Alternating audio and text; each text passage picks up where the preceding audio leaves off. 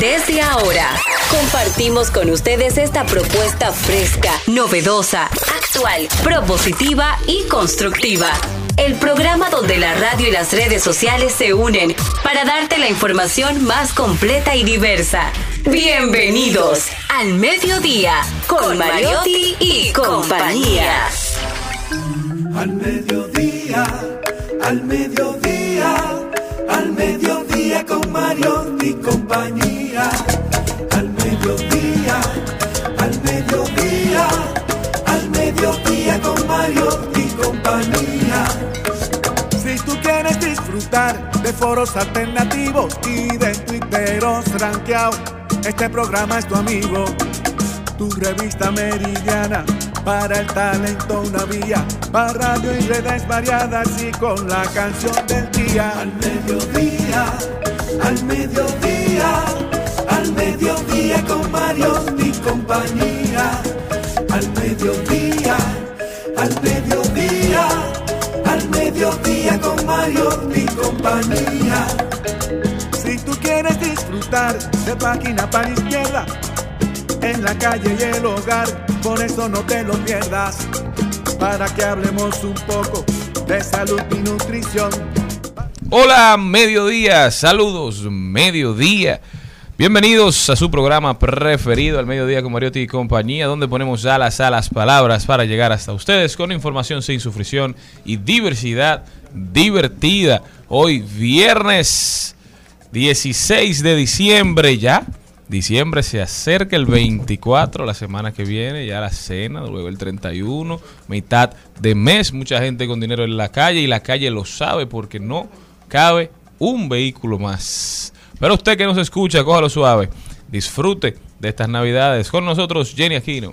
Muy buenas tardes, señores. Gracias por estar en sintonía. Hoy, 16 de octubre, nosotros vamos a hacerle gala a nuestro querido país, vecino, querido y adorado, porque Gaby está aquí, de Venezuela, que celebran el día de hoy hoy es el día del dibujante allá en su país. El, di el, dibujo es una de las primeras formas artísticas desarrollada por el hombre desde tiempos prehistóricos. Es un tipo de arte que desarrolla diversas habilidades, tales como la creatividad y la originalidad. Yo, el Señor me puso muchos talentos, muchos dones, pero de dibujar nada. ¿Qué tal tú, Charlene? ¿A ti te, te da bien dibujar? Porque yo soy malísimo. No bien, pero me gustaba. Yo cuando estoy escuchando alguna conferencia o algo, tiendo a hacer trazos, no necesariamente necesariamente dibujos, pero figuras quizás. Entonces eso me hace prestar atención y disiparme a la vez. Qué bien, me encanta. Con nosotros también Celine Méndez. Muy buenas tardes, bienvenidos a este espacio donde nosotros pasamos la tarde linda, divertida y sobre todo hacemos cosas positivas para llevarle a usted un tiempo que se divierta, que aprenda, que la pase bien, si está en los tapones, si está en algún aparato digital, si está en su casa, eh, donde quiera que esté. Así que nada, coja la vida suave, que ya estamos en Navidad, una un tiempo de felicidad, de armonía, pero uno pasarse media hora entre una calle y otra, de verdad que muchas veces se le va como la paciencia, pero que no se le vaya nunca, ¿ok? Póngase a oír música o póngase a, ir, a oír este contenido maravilloso del programa de nosotros para que la pase súper bien. Y hablando de música, un día como hoy también nacía Ludwig van Beethoven. ¡Wow! Compositor alemán, ¿verdad? Pianista quizás la mayor referencia en cuanto a los pianistas modernos a nivel mundial, Ludwig van Beethoven. Una vida bastante dinámica, ¿eh? una vida de la cual se pueden escribir diversas novelas, tanto en lo romántico como en cuanto a los problemas. Era un hombre medio solitario, pero bastante, bastante talentoso. Vamos a escuchar un poquito de Beethoven. Así empieza este viernes, así empieza este programa, la sonata a la luz de la luna.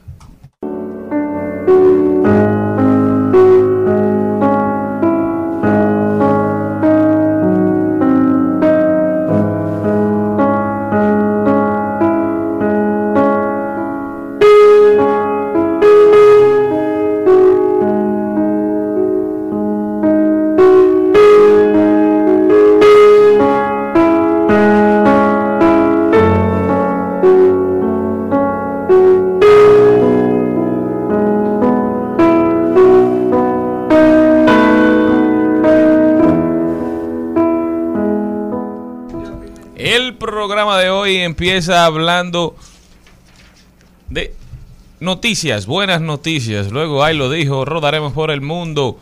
Vámonos por los pasillos del Congreso con Félix Nova y Ciano, clave ambiental, nuestro segmento donde hablamos de iniciativas sostenibles, amigables con el medio ambiente, trending topic, las principales tendencias, clave ambiental por segunda vez. Hablaremos de tecnología, rodaremos por el entretenimiento y hablaremos de actualidad en las redes sociales con Natalie Castro, que hoy nos trae muchas novedades a propósito de lo que está pasando con Instagram. Si usted cuando entra a la sección de los direct messages, de los mensajes directos, se da cuenta que hay muchos comentarios, muchas personas poniendo frases sin sentido. Bueno, esta parece que es la nueva apuesta de Meta por ocupar el lugar que deja Twitter, o que ellos piensan que va a dejar. Eso y muchísimo más, señores, no se muevan de ahí. Este viernes empieza, empezamos con una musiquita clásica, ahora nos vamos con las canciones que le gustan a la generación de Malena, ¿verdad?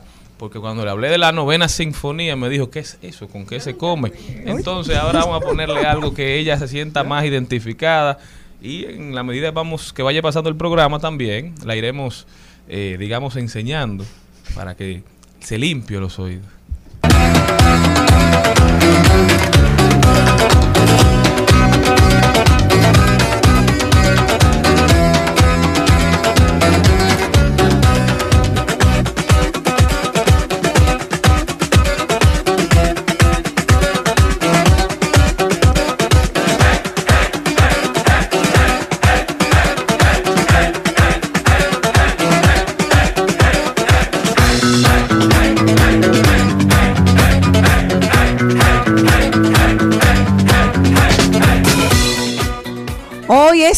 Me encanta esa partecita y no me lo bajen justamente en esa partecita que es tan buena. En el transcurso del programa del día de hoy compartiremos canciones clásicas que se han vuelto dentro del gusto popular gracias a TikTok. Eso es, la plataforma se ha convertido en una máquina de crear virales, pero también tiene el poder de resucitar a muertos. ¿Cómo es esto? Oh, muy bien. Canciones que pueden tener 30, 40 años y que la gente no se acordaba, luego de las nuevas coreografías que trae TikTok, esto ha hecho que sean nueva vez viral y que esto vayan a rememorar quiénes son. En el caso de ahora que estuvimos oyendo a Rasputin Boney de 1978, yo estaba solamente en el pensamiento de Dios, fue un grupo alemán de música disco que alcanzó, que alcanzó una gran fama durante la década de los 70.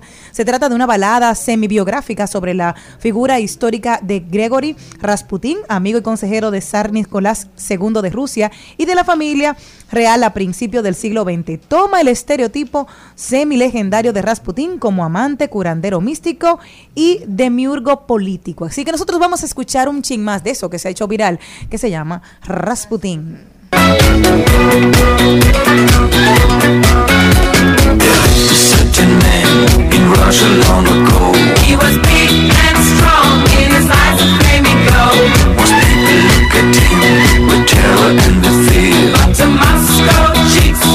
such a lovely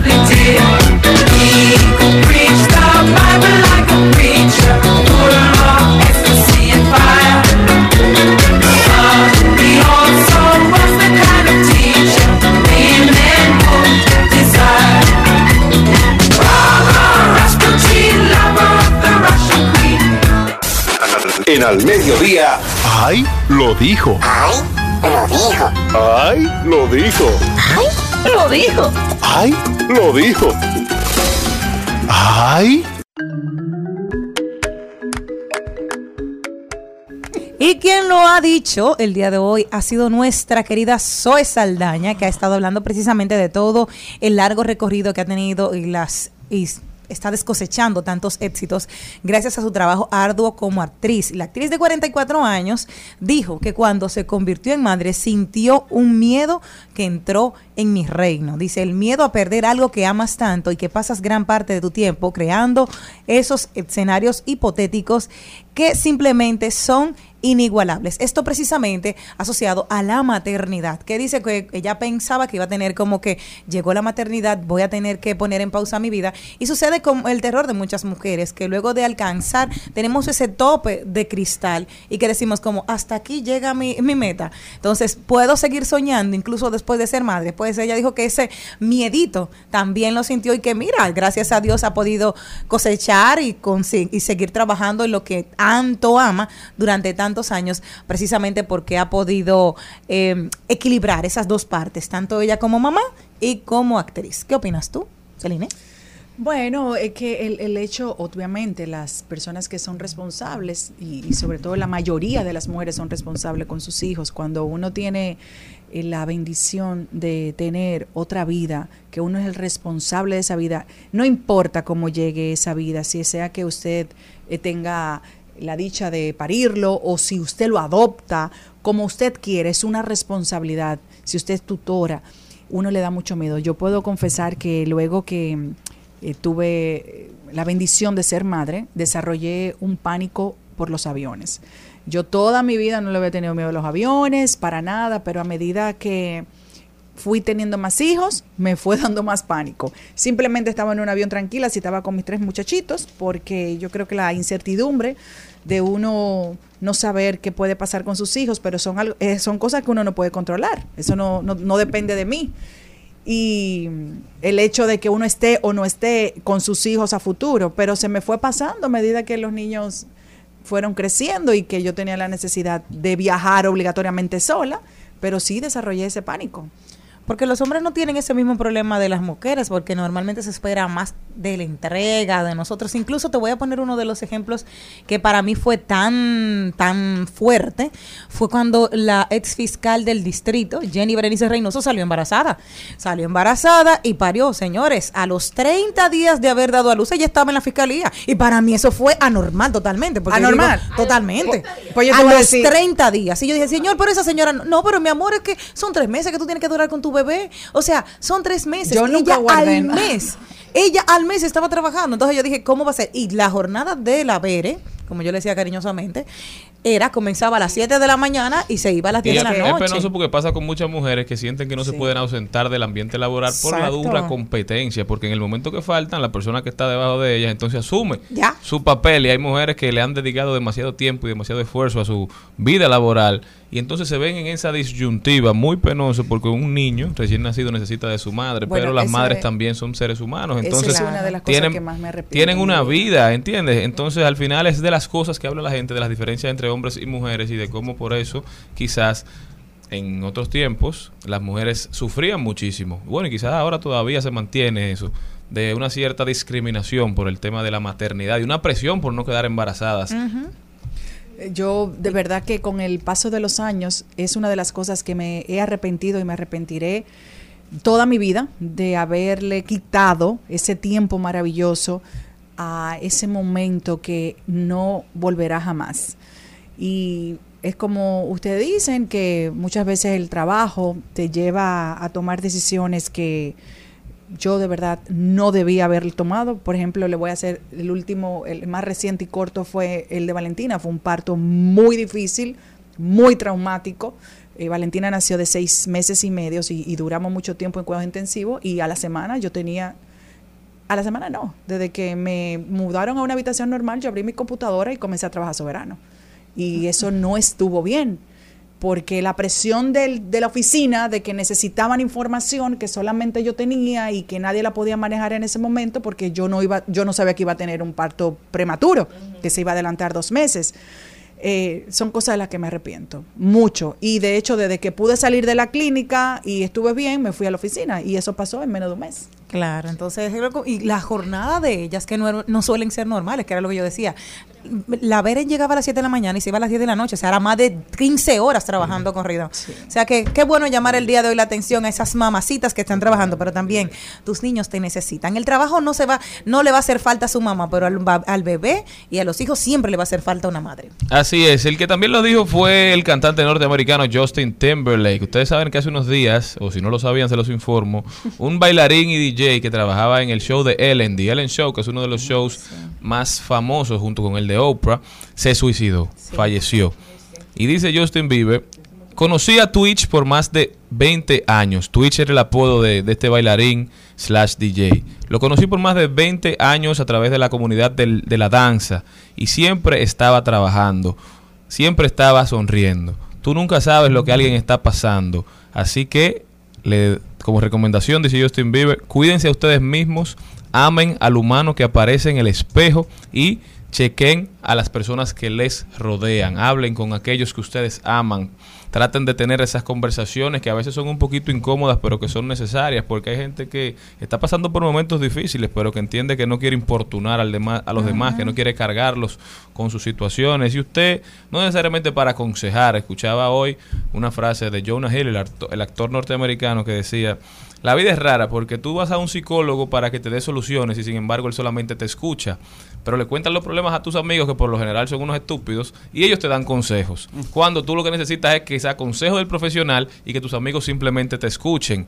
Entonces solamente prestar tus oídos, solamente prestar el hombro, estar ahí, estar presente, es necesario, mucha gente lo necesita. Déjele saber a sus amigos, a sus personas queridas, que usted está disponible, que usted está ahí para ellos. Y si usted necesita a alguien, también no duden en buscar ayuda. Y que eh, te hace un, un- es una es como ah, sentirte arropado aunque estés lejos y que dicen hay tanta depresión sonriente que no vemos que esa es la peor porque tú dices ok estoy mal y tú tienes ese ese sentido de, de soportar y decir ok estoy muy mal y lo voy a externar pero hay personas que están 24 horas riendo y tú dices y pero cómo ella se murió si estaba súper feliz y la diferencia que puede hacer una llamada. Conozco un caso cercano de que una llamada salvó a una persona porque en el momento que un amigo había salido a suicidarse una persona lo llamó una amiga empezó a hablar mucho con él y lo desvirtuó tanto del cuál era su objetivo que dijo luego años después que esa llamada la salvó esa llamada lo salvó precisamente porque en ese momento que estaba súper oscuro una persona llegó a, llevarle luz. Así que yo estoy totalmente de acuerdo con Charlene en ese sentido. ¿te acuerdas de alguien? ese es tu pensamiento del día de hoy llámalo que no sabes qué puede estar pasando. Bueno, otra que lo dijo es nuestra querida psicóloga Aide Domínguez, que dijo una frase, un tweet, que al que le sirva que se lo ponga, escuche. Es muy probable que si te conformas con una casi relación, la verdadera relación nunca llegue. Si le das la vaca en partes, ¿para qué necesitas comprarla entera? Eso me recuerda a un amigo de la universidad que me decía, eh, que yo le decía, ah, ya tú te tienes que casar, no sé qué cosa, y me decía, no, bueno, de hecho se casó con ella, Eh, pero ¿para qué yo me voy a casar? Saliré, si, si yo tengo la vaca por parte, le digo yo, pero Oh. que tú necesitas una relación de ¿eh? pareja, La vaca y me por imagino que era la juventud. Entonces, y la inmadurez, al final, todos necesitamos algo entero. Una vaca entera. Una vaca entera para que te escuche, para que te haga compañía, para que... s- La ¿Por vaca en estamos diciéndole vaca? No, es, es es una... porque es la una- diseccionan la diseccionan y la pero ¿qué por ustedes libra creen de la frase entonces probando que se sabe? Que eso me gusta, está bien, probando es que se sabe, pero en algún momento lo que probaste y te gustó, te tiene que quedar con eso y no seguir probando. Porque si te pasas la vida entera probando, pues te vas a quedar en la soledad. Y la soledad es difícil. Hay momentos que uno disfruta la soledad. En esta etapa de mi vida, yo disfruto plenamente pasarme el fin de semana entero en pijama en mi casa, señores. Eso es algo que yo he encontrado. No, ahora hasta graba programa en pijama, de lo mucho que le gusta. Exactamente. Pero con pero llega un momento que ya yo quiero mi el domingo quiero la bulla en mi casa y que quiero que todo vuelva a la normalidad. Eso no puede ser eterno. Eso no es eterno. Entonces, eh, como decía mi abuela, todo pasa hasta la ciruela. Así que, señores, vayan probando, como dice Charlie. Tal vez no le guste de verdad todos los sabores, sino, bueno, pues te sabe mejor, pues ya quédese ahí. Epa. Que nada es perfecto en la vida, ni usted es perfecto, entonces no busque la perfección. Los que también lo dijeron fueron muchos empadronadores del censo que dijeron, Dios. páguennos nuestro Así dinero. A mí no me han censado. Páguennos los que nos deben, a mí tampoco. A mí tampoco. No, Pero en no, honor a la verdad, también Y ya de que van Santiago, debemos hacer un mea culpa porque la Oficina Nacional de Estadísticas puso al servicio de la gente como nosotros que no han censado un link en su página Ah, pero para vamos que uno se comunique. Es Ah, ahí en la página de la ONE está disponible. Si por su casa no pasaron, por su casa yo pasea y vio usted a mi abuela, a su abuela yo la vi. adiós don Pepito Adiós, don José. Si por su casa no pasaron, llame a la oficina. Digo, entre al link a la página de la Oficina Nacional de Estadísticas para que les deje saber a ellos que a usted le interesa que lo cuenten porque es necesario. Pero muchos empleados que participaron en el censo, más de 100 personas, ellos trabajaron como encargados de polígonos en Santiago, denunciaron que no han cobrado el dinero acordado con la ONE. Los afectados se concentraron en la parte frontal de la gobernación provincial para hacer la denuncia. Según dijo Elizabeth Pérez, una de las afectadas, a cada uno de los encargados de polígono les adeudan 115 mil pesos por viáticos y honorarios. Me imagino que es a todos. A todos. sí. Debe haber algo ahí, un error de redacción, pero el punto es que sea lo que sea que se les pague, porque esa gente hicieron su trabajo con muchísimas precariedades, según nos cuentan. Usted sabe lo difícil que es andar un día completo recopilando información. En casa de gente que seguro ni quiere que Cerrándote vaya. la puerta, el que te abre quizás de mala forma, mucha gente buena también que le ofreció agua, le ofrecía comida, Cafecito. pero que le paguen, que hicieron el trabajo. Claro. Continuamos. Al mediodía, al mediodía,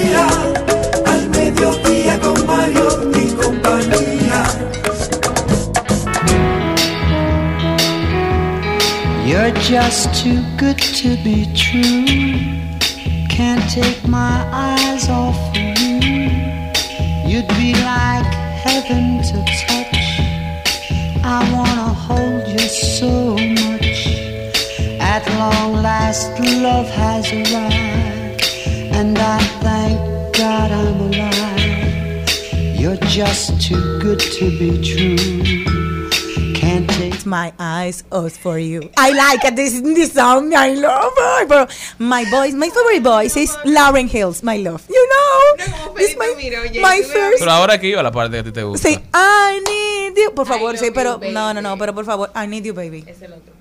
No, mi amor, I need you. Ponle no me- Gaby para Sí, que- pero pónmelo por Lauren Hills, que me encanta. Y esa es una canción también que ha revivido gracias a TikTok. Es una canción publicada en 1967. Hay otra versión mucho más moderna que la hizo Lauren Hills. La canción fue uno de los mayores éxitos, llegando al segundo puesto de las 100 canciones del Billboard en 1967. ¿Saben cómo se llama en español? No puedo dejar de mirarte.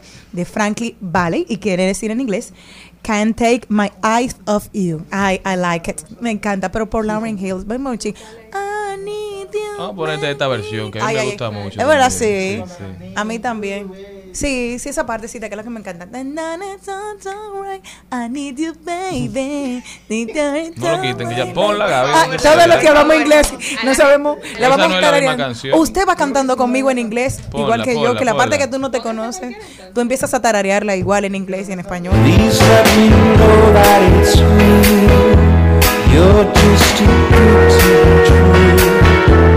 Can't take my eyes off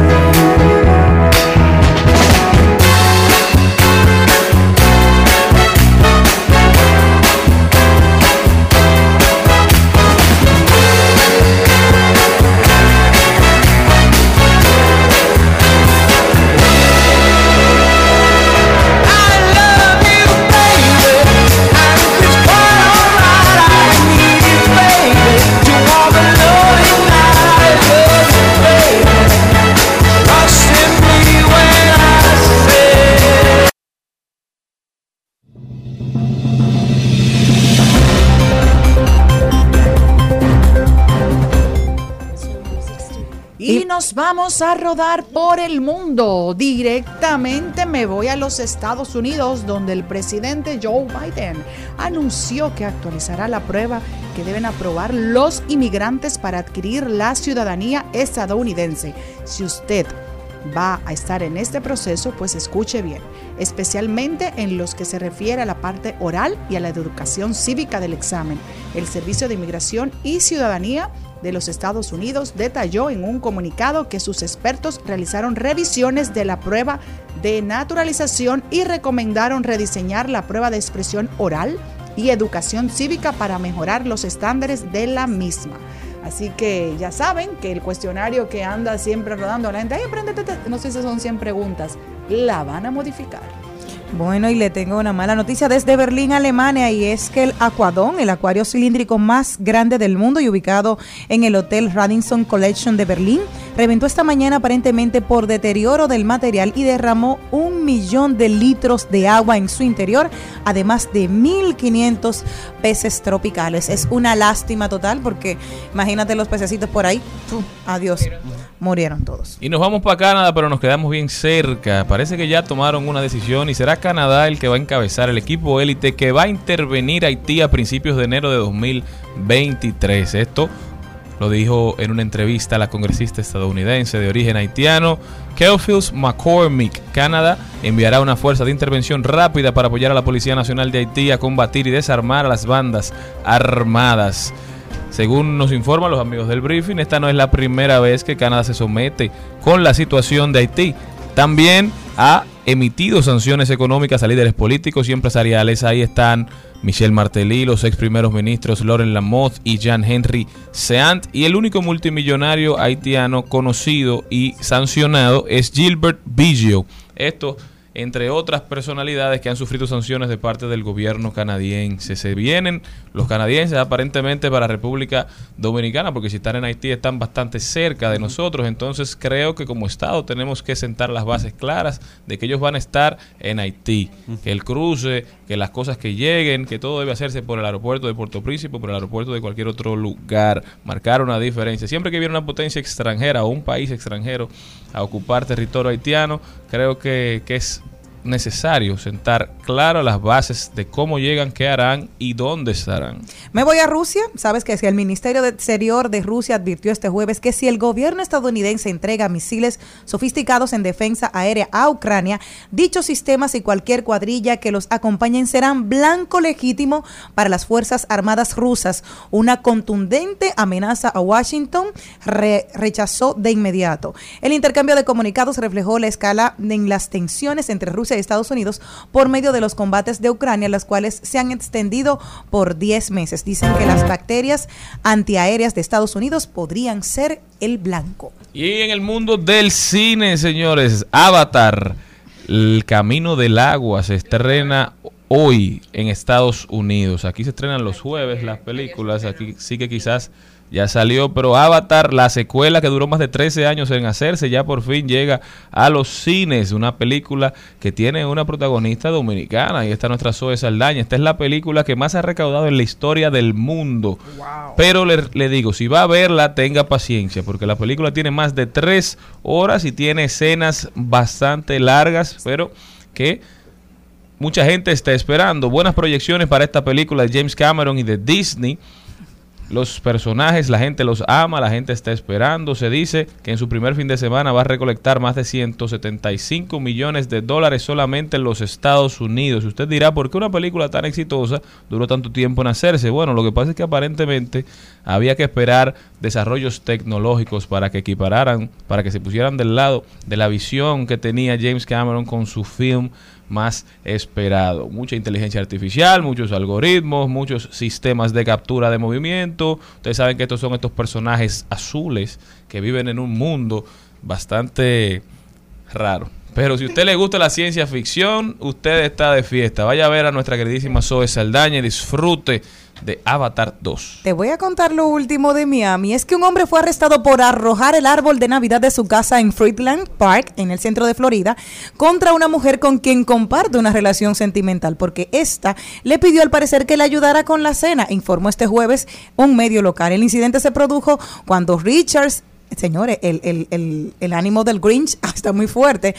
Richard Atchington, de 52 años, perdió los estribos después de que su esposa le pidiera ayuda para preparar la cena. Al parecer, la mujer de Atchington, enfadada, tiró un cubierto sobre la mesa y la comida le salpicó. Momento en que el hombre dijo, el hombre dijo que se iba de la casa, recogió el canal y lanzó el árbol de Navidad. Se va todo. ¡Pran! Adiós, Navidad. Ya ¿Así? tú sabes. La gente Ya está tú- loca. La gente está mal, señores. Vámonos con una cancioncita como de amor. Mejor.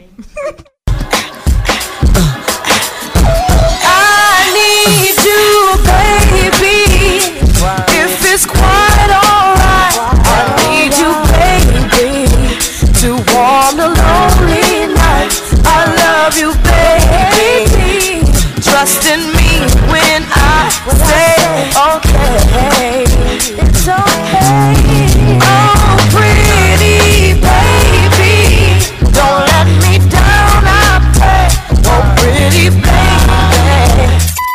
mediodía. Con Mariotti, con Mariotti y compañía. Seguimos, seguimos, seguimos con Al Mediodía, con Mariotti y compañía. Put your head on my shoulder. Hold me in your arms, baby. Squeeze me oh so tight. Show me that you love me too.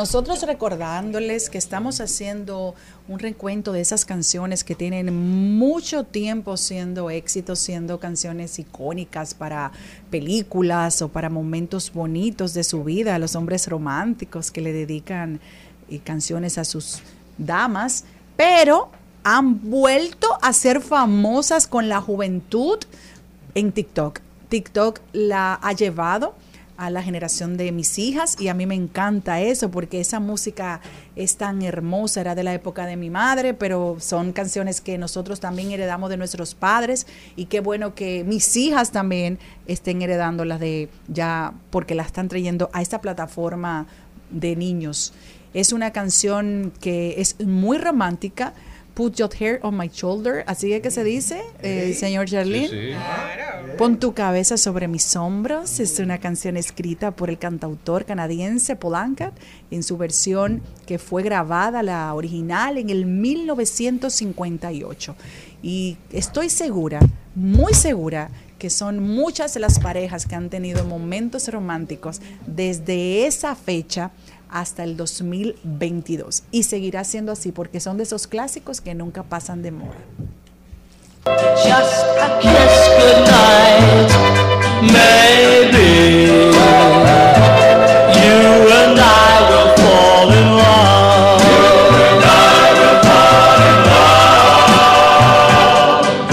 El Congreso. ¿Con qué se come eso? Conozca los procesos e interioridades del Congreso Nacional en un recorrido por sus oficinas y departamentos. Caminemos con Félix Novaiciano. Aprobado. Aprobado. Aprobado. Aprobado. Por los pasillos del Congreso. Félix Nova H está con nosotros. Félix, bienvenido hermano, ¿cómo estás? Muchas gracias por recibirme y me encuentro de maravilla, una gran semana. Estamos en el mes de diciembre y disfrutando aquí. Cuéntame qué está pasando en el Congreso Nacional. ¿Se está trabajando todavía por ahí? Sí, se extendió una semana más el trabajo legislativo. ¿Cómo? No es tan fácil. ¿Cómo? Van a terminar, Eduardo, No. está muy bien. van a terminar con las escuelas públicas. Ah, Ah, No, ya la escuela. pero mira, Según los profesores. lamentablemente. Pero volviendo al tema, esta semana el Poder Ejecutivo como se inspiró más de la cuenta y depositó cuatro iniciativas legislativas. Una de ellas es la que voy a hablar el día de hoy, que es una ley integral de prevención, atención, persecución, sanción y reparación para la erradicación de la violencia contra las mujeres. Es. ¿no?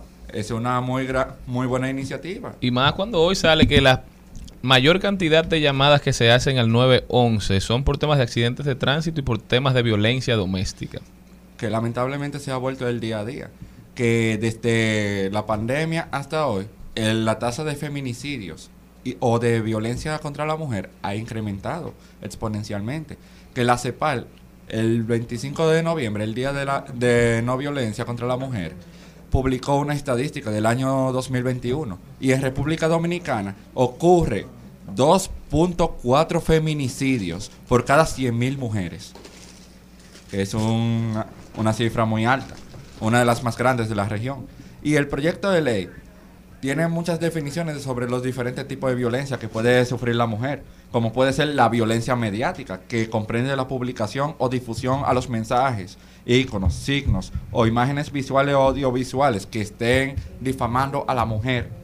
También se crea un sistema de protección integral contra la violencia hacia las mujeres que ahí se hará un mecanismo operativo para el tema de la defensa y pelea contra la erradic para buscar la erradicación de la violencia contra la mujer, que va a estar a cargo del Ministerio de la Mujer y va a tener un consejo que va a estar conformado también con la Procuraduría General, va a estar también el Ministerio de Educación ahí adjunto, también el MESIT, como también va a estar el Ministerio de Salud. Cada uno va a tener algunas disposiciones, algunas atribuciones, como puede ser educación, para que a los niños desde pequeña edad enseñen la importancia del tema de que a la mujer hay que protegerla. El tema del Ministerio de Salud, muchas veces para que las personas que hayan tenido algunas conductas contra la mujer vayan a algún tipo de terapia, tema psicológico, porque muchas veces hay personas que no tienen una muy buena salud mental y a veces se desahogan con la persona más cercana que está al lado de una forma agresiva, que muchas veces puede ser la misma mujer.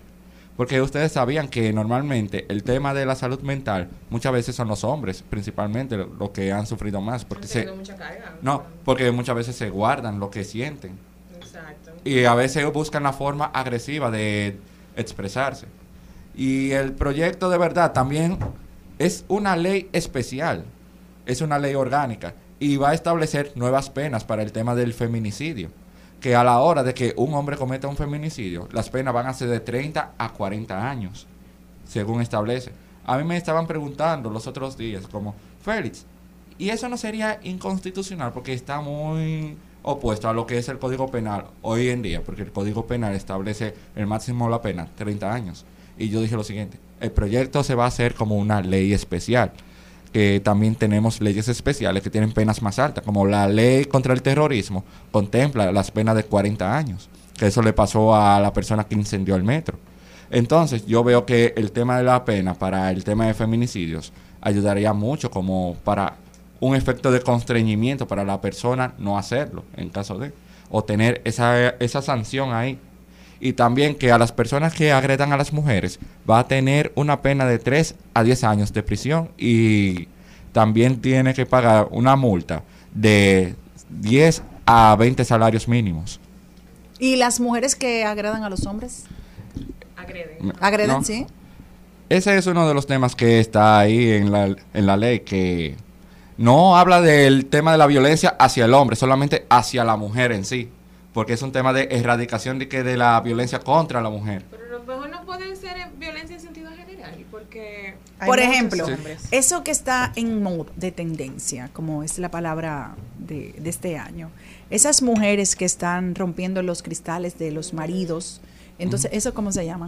Eso muchas veces lo estamos viendo que se está premiando, que incluso cuando la mujer, no, cuando la mujer, sí, violencia en todos los sentidos. En todos los sentidos. No puede haber preferencia de uno del otro, porque al final todo el mundo es víctima. Que ojo, nosotros solamente vemos esa parte. No Sí. sabemos qué pasa en la casa o en otras situaciones que no se hacen virales, que no se hacen públicos. No se sabe el causa ni el efecto. Bueno, yo tengo amigos que lamentablemente han sido violentados por sus parejas y tienen que salir de la casa porque eh, si levantan la mano, yo lo No. que le aconsejo a muchos de ellos, ve y pon una denuncia y di lo que está pasando. Por si pasa Ahora- cualquier problema, eso esté documentado. Porque, mi amor, si es al revés, usted sabe que usted le va a cantar Ahora, mucho, Selena- le da- muchos años, pero le da vergüenza, no, van. Y también, no van. y también el tema de las falsas denuncias, que hay mujeres que denuncian que el hombre le hizo algún maltrato y eso puede, y normalmente siempre se presume de verdad de que el hombre lo hizo, aunque nunca lo Sí, hizo. pero la realidad es que esos son trabas, son problemas con los que tenemos que lidiar porque no podemos permitir que sigan falleciendo mujeres a mano de hombres. Y eso pasa aquí, a diario. Para nadie es un secreto. Que hay hombres que también sufren de parte de su pareja. Sí, yo no estoy en desacuerdo con que usted proteja a Es esos hombres también. Al contrario, estoy sumamente de acuerdo. Pero con los de las mujeres, pues hay que tipificarlo porque cuando usted tipifica una conducta que como sociedad usted no acepta, usted le da un peso a eso histórico en el tiempo, usted le da un valor agregado y esa conducta poco a poco se va erradicando y se va asumiendo a nivel nacional como una conducta que no se permite, que no se apruebe y que no tiene el apoyo de ninguna parte de la ciudadanía. En ese punto estoy bien, pero yo también estoy de acuerdo con que hay que proteger a los hombres porque hay muchos Eso. que Óyeme lo que pasa, que los hombres, partes, ¿no? es que el Claro, problema es que yo he estado en justicia y cuando un hombre va a poner una denuncia, el primero que se burla de él es el policía. No hay un protocolo para ellos y hay muchas que como yo dije, si hubiese sido un hombre que les rompe el cristal de los vehículos como lo hicieron las psicólogas y como lo hizo la otra que, que también lo hizo con una llave en, en pleno de un aguacero, dicen que es tentativa de asesinato. Inmediatamente ese hombre estuviese preso. Pero Sin embargo, preso. ella lo hicieron y eso no se tipificó. Y ahí es que está la parte que a mí me afecta, que era lo que yo decía, tiene que ser igual. En estos días se hizo viral una conversación entre dos personas, una mujer que estaba exigiéndole al hombre y le dijo, tú no vuelvas a mi casa, yo llorando por ti. Y le dijo de todo, dijo, tú nunca me has llenado como hombre, es más, tú lo tienes chiquito, todo ¿Eh? eso. ¿Qué? Sí, ¿Qué sí, lo dijo no, así así no. mismo. No, sí, sí, sí, tú no me llegas y todo eso pasó en medio de una grabación y tú sabes qué le estaba haciendo la gente aplaudiendo en el, en el momento. O sea, es exacto, que esa es la son, problema. esos son las cosas que se viralizan. Eso no, no, no va al, pro- al meollo del asunto. Al final, ¿dónde está el, el que le dio la bofetada a la señora Santa? Ah, no. ¿Dónde eh, está ese? La, Ese no lo soltaron, sí. El, abusador cosa- Levani, ¿dónde está? En su casa. En su casa. Sí. Entonces, al final es un tema de seguimiento, un tema de las autoridades, Tú pero es un tema también del Ministerio Público. Tú sabes algo que, hablando de este tema en general, de los diferentes tipos de violencia, ahí es que vemos la importancia de trabajar por un nuevo código penal, para que se sancione a todos A por todo igual. el mundo. Porque estas leyes especiales al final Sí. son simplemente una medida populista de, de congraciarse con la sociedad No. cuando todavía mantienen por falta de voluntad política ese código en, el, en, la- en las gavetas de los congresistas. Que esas iniciativas son como unos parches, para decirlo así. Que es como hasta el momento, hasta que se pueda aprobar el código, para decirlo así. ¿Qué más feliz está pasando? Ah, bueno. Que ya se está acabando la legislatura, se acaba el 12 de enero, pero ya vienen las vacaciones navideñas en- dentro del Congreso. No trabajan, no hacen nada ya. O vacacionar. Bueno, Ah, No, ¿qué, no. qué hacen? ¿Qué hacen en esa época navideña? ¿Se van a sus provincias, los senadores? Los senadores en general van a sus provincias, van a hacer las actividades navideñas que tiene ahí con su electorado. Y los empleados tomamos como un pequeño descanso y la pasamos en familia. Ay, qué bonito, muy bien. Félix Novaiciano, ¿cómo puede la gente ponerse en contacto contigo, Félix? Esta es una de las épocas del año, si no la, la que más, que los legisladores trabajan. Sí. Sí. En Navidad los legisladores no, más trabajo no. tienen.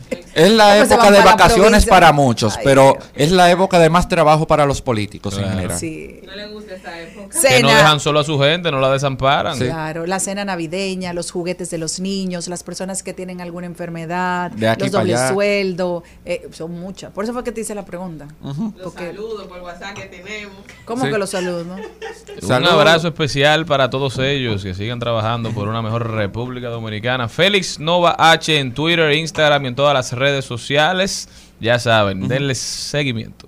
Le gusta la vaina, se suelta el pelo y le mete al tra, tra, tra, tra, tra.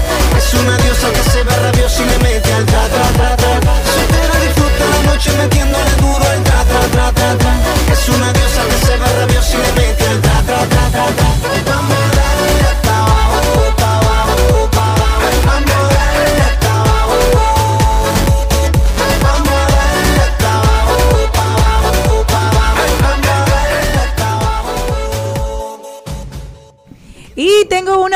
Noticia para las personas que están como yo, ávidas de fiestas y que todavía no hemos tenido tantas. Pues el motivo de agradecer el apoyo a la mayor cantidad de seguidores, el exponente de música urbana, el Alfa, el jefe, inicia una este viernes una serie de conciertos gratuitos por todo el país, con el que llevará alegría de Navidad a diversas personas de zonas alejadas de todo el país. El anuncio del show fue dado a conocer hace unas horas por el propio artista a través de sus redes sociales, explicando que será en Baní la primera sorpresa de su gira del pueblo. Porque los mangos de Baní son muy buenos. No, pero que cuando Romeo lo hizo también empezó en Baní. Porque es lejos de la capital. Y es- Quizá lo está haciendo el mismo organizador. Claro. O tal vez El organizador de Baní lejos. O tal vez, como él vio que la de Romeo fue muy exitosa, vamos a coger ese plan. Y eso funcionó. Qué maravilla. Muchas opiniones encontradas en las redes. La gente está haciendo comentarios como medio haters, diciendo que si el alfa está al nivel de eso, que quién va a ir a ver al alfa, Oh, que claro. cuánto concierto, Un hombre que Oh, pero llena qué estadio. que si el alfa cree que él es Romeo. Sí, Sí, Pero sí, el alfa pero- lleno el olímpico. Claro. Y el Madison Square Garden. al alfa el jefe. Para las personas que disfrutamos y que no hemos tenido fiesta, sepan que desde hoy a las 6 de la tarde los fanáticos podrán disfrutar de un espectáculo sin desperdicio que tendrá lugar en el estadio de béisbol Luis María Herrera de la provincia Peravia. ¿Quién me quiere llevar para Baní? Que yo sí voy a darlo todo para allá con el alfa. More, ya tú- Ya- Yo no, soporto. no, mi amor. la no, gente, no, si le dan cosas malo y si Yo no le dan también. Entonces, no, no critique. Si usted no va a hacer nada, no critique. Felicidades al Alfa y a su equipo de producción por este tipo de motivaciones positivas. Lo positivo tenemos que resaltarlo y felicitarlo. Dios le dé mucha salud y muchas bendiciones. Él pudiera estar acostado en su casa o haciendo shows Exactamente, privados y ganándose su dinerito. ser uno de los artistas urbanos dominicanos más enfocados, más trabajadores y que ha logrado internacionalizarse. ¿Y qué dijo Dari Yankee? No, que lo ve aquí como el lucero del reggaetón. ¿Por qué? Porque apoya a los jóvenes, del Dembow también, que apoya a los jóvenes, que va ahí, trabaja por, y es disciplinado. Así que todo el que quiera que vaya y sobre todo él está diciendo gracias al pueblo dominicano por apoyarme en todo este transitar como artista. Así que dame un chin del alfa.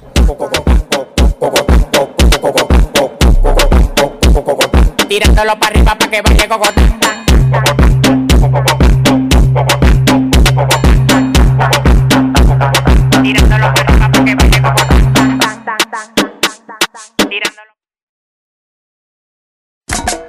Al mediodía, al mediodía, al mediodía con Mario y compañía.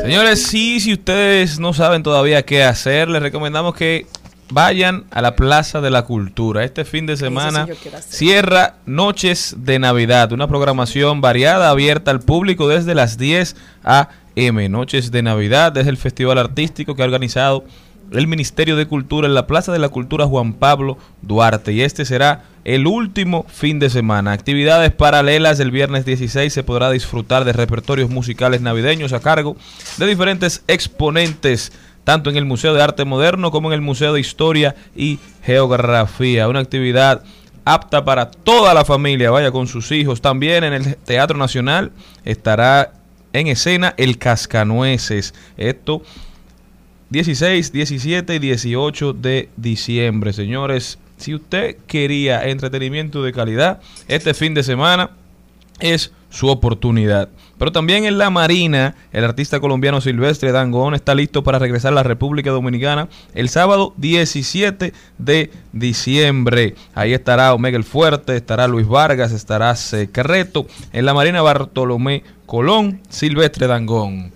Silvestre Dangón que acaba de anunciar que se retira de los escenarios por un tiempo, así que si usted es fanático del vallenato de este hombre colombiano de Valledupar, no puede faltar a esta cita. De Vicente Dangón. La última. Ninguna, porque él se llama Silvestre Dangón. la de la tarjeta, ¿tú no te Él acuerdas tiene de mucha esa? bonita, la de que me quiero casar contigo, ¿no? Exacto. No, él Ah, tiene, él tiene una muchas yo. canciones chulas. Yo vi un Sí, concierto de él allá chulas. en Valledupar. No, y muy yo me la sé las canciones. Mi, mi nombre, niégame, niégame tres veces, algo así. Se llama Bueno, este fin de semana, mira, lo estoy viendo ahora y es así, yo quiero ir, mira, yo que no quiero salir mucho. CEO Muñoz está esta noche en Hard Rock. Ay, ese me encanta. Duro, Seo Muñoz. Es muy duro. CEO Muñoz en Hard Rock Café y los precios están desde 1735 A 3.570. a tre- ah, yo creía que era 3.5 dólares. Yo dije, eso está muy barato, vámonos todos para allá. Señores, también está DJ Adoni, DJ Adoni en el. Palacio de Deportes. Jenny Aquino, tuvo Que iba yo- eso es lo que yo quería, lo vi. Sábado 17 de diciembre en el Palacio de los Deportes. DJ Adoni, Y sus Oh. amigos estará ahí con las boletas con el mismo que pueden ser adquiridas a través de tu boleta con punto de O. Y el escenario 360 de este viernes 16 están viejos. Así se llama el espectáculo de Jochi Santos, Cuquín Victoria, Boruga y Eduardo Santos, que será a las 9 de la noche en esta querida, como les dije aquí, en Galería 360 Sí. y son de dos mil a tres mil pesos las boletas. Vayan y pueden disfrutar de estos están viejos. Cásate conmigo,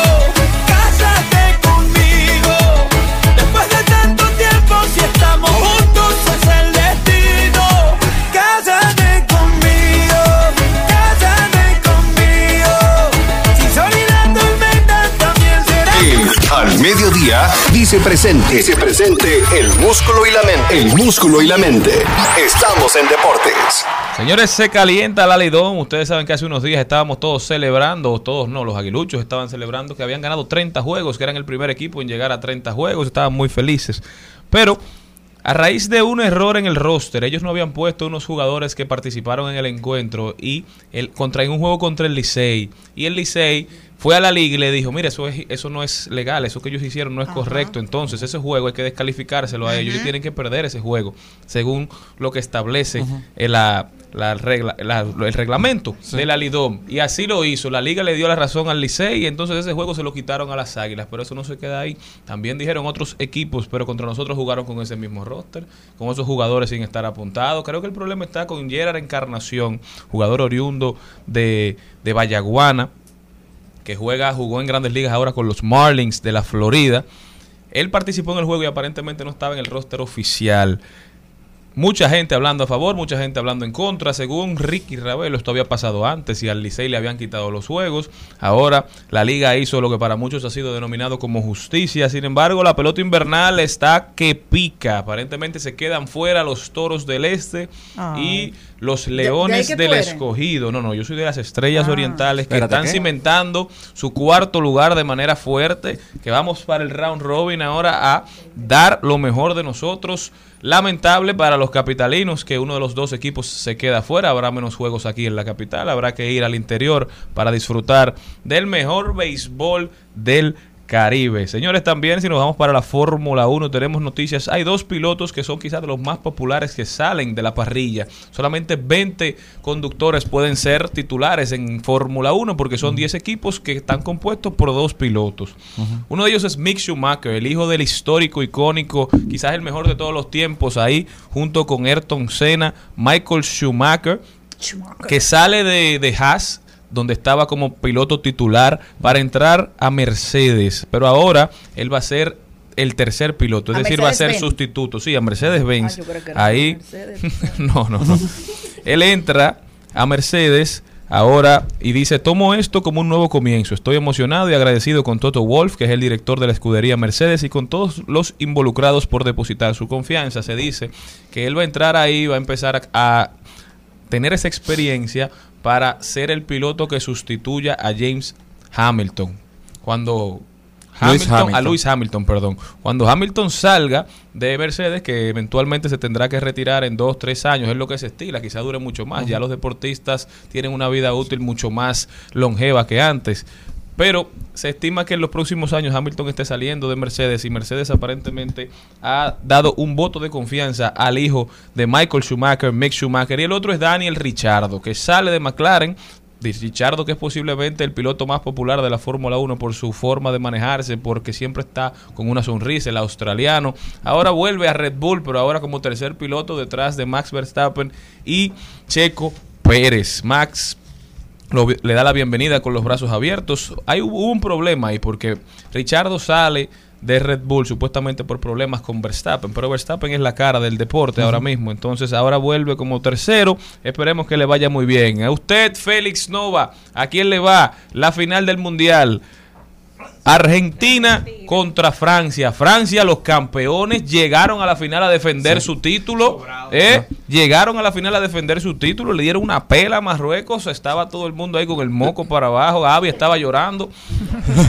Pero el equipo de Lionel Messi llega a la final también con altas expectativas. Ya los franceses son un equipo completo con experiencia. De los argentinos solamente dos, Di María y, Y Messi, han jugado una final de, de Copa del Mundo, pero altas expectativas para ambas partes. ¿A quién usted le va? Oiga este dato. Cuando Ronaldo pasó, cuando Ronaldinho pasó a jugar para el Paris Saint Germain, al otro año ganó la Copa del Mundo con Brasil. Cuando Mbappé pasó a jugar con el Paris Saint Germain, Ganó al la otro Copa del año Mundo ganó la 2018. Copa del Mundo con Francia. Messi pasó el año pasado a jugar en el Paris Saint Germain. ¿Ganará este año la Copa del Mundo? Primero que todo. Ay, que No. tiemble Carlos Mariotti si me está escuchando, No, ¿eh? Primero que todo, apoyo a. Argentina. Bien, yo también. Segundo, Esas son coincidencias que pasan muchas veces en el deporte. Y ha pasado anteriormente, por ejemplo, en el 86, el árbitro que estuvo en ese partido entre Alemania y Argentina nació un 7 de enero. Y curiosamente, el árbitro que va a arbitrar ahora, el polaco, nació también un 7 de enero.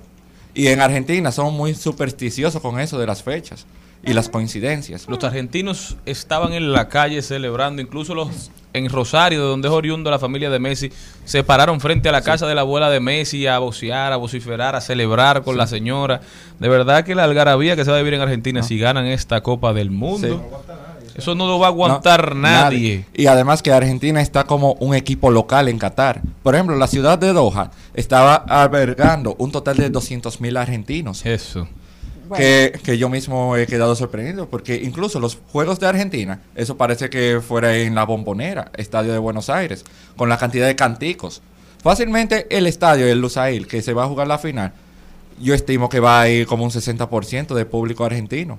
No, los argentinos tienen fanáticos en el mundo entero. Aquí, esto parece Sí. Argentina. No. Cuando, me- cuando jueguen el fin de semana, usted verá toda la gente con su casaca albiceleste, Pero vociferándole a La Messi. chiquitica está pendiente de eso. Hoy me dijo, ¿No? ay, mami, que sí". Señores, todo- No, y además que el camino de Argentina es muy icónico por el tema de que empezó perdiendo contra Arabia Saudita.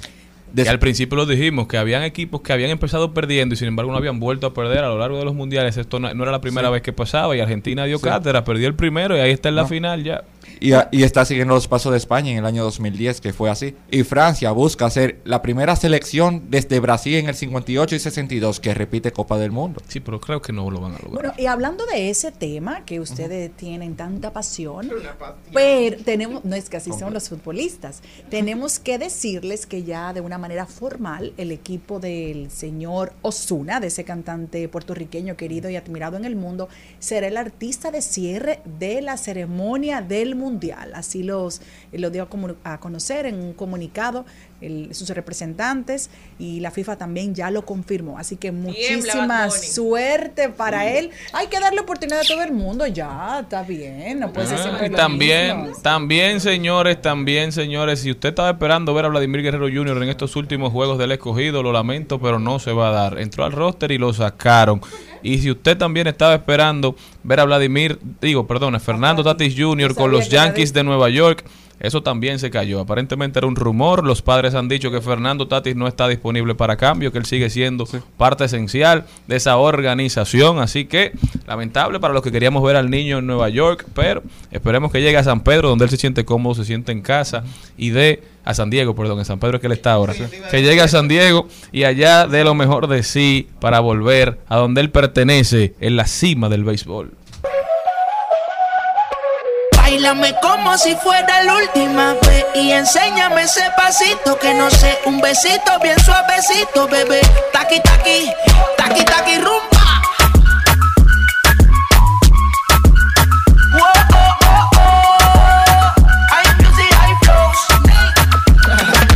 Báilame como si fuera la última vez y enséñame ese pasito que no sé, un besito bien suavecito, bebé. Taqui taqui, taqui taqui. Escuchas Al Mediodía con Mariotti y compañía. Seguimos, segui- seguimos con Al Mediodía, con Mariotti y compañía. Recuerdo más de aquella vez Del perreíto en plaza, en playa del inglés Yo no quiero ser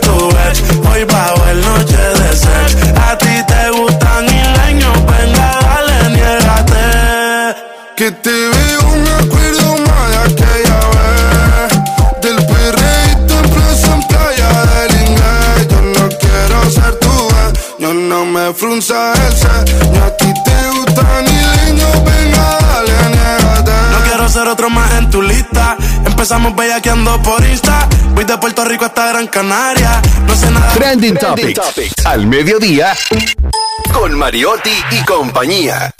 Presentamos Trending Topics. Estamos de vuelta, muchísimas gracias por continuar ahí. Eso que escuchaban era Playa del Inglés, la nueva canción de Quevedo con Mike Towers. Eso está matando en las redes sociales. ¿Qué más tenemos?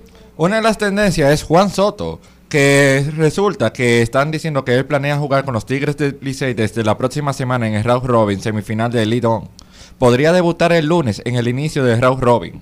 Oye, también tendencia mantequilla. Mantequilla sigue siendo tendencia. ¿Por qué? Porque aparentemente está solicitando que lo suelten, que si no lo suelten él no podrá pagar, mientras cada vez son más los querellantes que reclaman a capa y espada el dinero invertido en inversiones 3.14. Y él no puede decir dónde el Penoso, penoso, penoso lo que está pasando con el tema mantequilla. Lo dijimos hace tiempo. Mantequilla también lo pelaron a Caco. Sí. No, no hubo diferencia. Mentira, Charlie. ¿Dónde está que no lo encuentran? Bueno, otra tendencia es Marino Zapete porque acaba de anunciar que en el 2023 ya no habrá más el jarabe.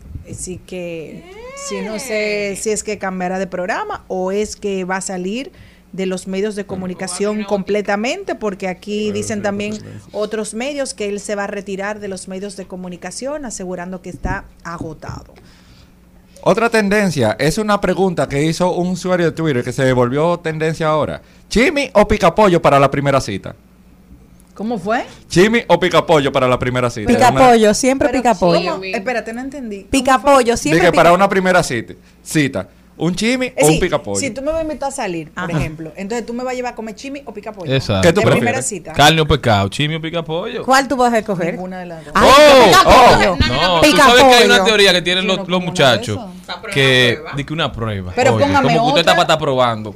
Busque dele gracias a Dios que esa mujer le accedió a salir con usted. Digo, Claro, oye, que chisme una prueba. que te voy a llevar como un chisme a ver si tú eres humilde. Pero ¿y qué tiene que ver una cosa con la otra? Ahí no, mismo te votan con ¿Qué tiene que ver una cosa no, no, con a mí la que no me otra? prueben ni con chimi ni pica pollo. Yo no como eso. Para eso que me compren un guineo de eso de que venden en la calle o un plato de esa de fruta mixta. Ahora, si a usted le gusta, porque yo, cada quien tiene su carrito de chimi preferido, yo tengo el mío. Después de una salida, podemos ir a deshora, ya a las 2 o 3 de la mañana, bueno, a comer ahí, a compartir. Eso ya es otra cosa. Y Pero a las dijo- 8 de la mañana. No, y aparte de eso. Y los chimis tienen, uno tiene que tener cierto nivel de alcohol en la sangre para disfrutar y degustar debidamente un chimi. Uno no sabe con qué carne se hizo. yo prefiero el pica pollo, pica pollo. Yo No, soy no, pica donde pollo. yo voy ellos te dicen. Sí, yo me invitan a Ah, salir, ni piense que voy a comer ni chimi ni pica pollo. ¿Segura? Segurísimo. Ni después de salir del jet set ahí, uno que está. Porque Yo no a la izquierda hay uno en la bomba. Ese es bueno. Y a la derecha hay otro también. Cerca de Señores, Burger King. el jet set uno termina a las 12 de la noche. Los lunes, los lunes, los lunes. Pero los lunes que yo voy, yo no voy otro día. Ese Ah. día que a mí me gusta. Porque yo he salido de Jackson a las 3. Miren, No, no, no. Entonces a las 12 como que hay otro sitio. Y además yo no como esa hora. Una tendencia que se ha hecho viral a través de TikTok es el de la cuenta de Rodri Rumi, que se están haciendo cada vez más, y es que él habla de la situación de Samir, un joven futbolista de 26 años, que lo van a ahorcar en Irán precisamente porque él ha protestado por el derecho de las mujeres. Hay que recordar que volvió el talibanismo hace una ya hace un tiempecito a Irán y quitaron todos los derechos que tenían las mujeres. Él se atrevió a protestar y lo van a ahorcar. Entonces, este joven está llamando precisamente como la atención del mundo está en el fútbol, que es un joven futbolista, que deberían de apoyarlo, que la FIFA debería de intervenir, que deberían ayudar, porque lo que está es protestando por derechos humanos y es una de las tendencias el día de hoy. Bueno, derechos humanos, eso se está hablando porque una defensora de los derechos humanos ha asegurado que hay que defender a las personas vulnerables, no a los antisociales que quitan vidas y hacen daño. Eso dijo Rebeca Enríquez, ella es, según informaciones, directora nacional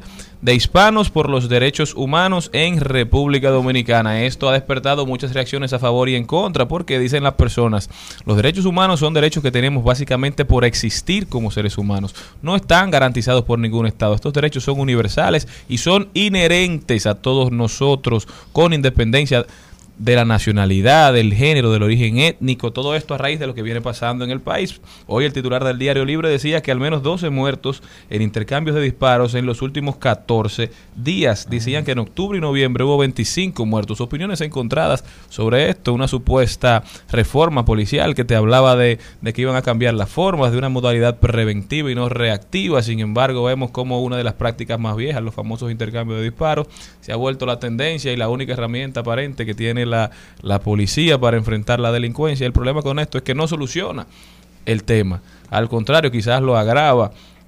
Veremos qué pasa en los próximos días. Yo aspiro a una sociedad donde se respete el Estado de Derecho, donde se respete a los ciudadanos de bien, a los que andan trabajando, donde se cuide, donde se prevenga, sobre todo, donde se cambien las consecuencias y no se ataquen solamente las causas. Otro chismecito que hay por ahí, señores. Laura Zapata es tendencia porque le ha estado tirando indirectas y al parecer el sombrero le ha servido a Lucía Méndez y esta actuará legalmente contra ella por estar difamando y diciendo ciertas cositas a través de sus redes sociales.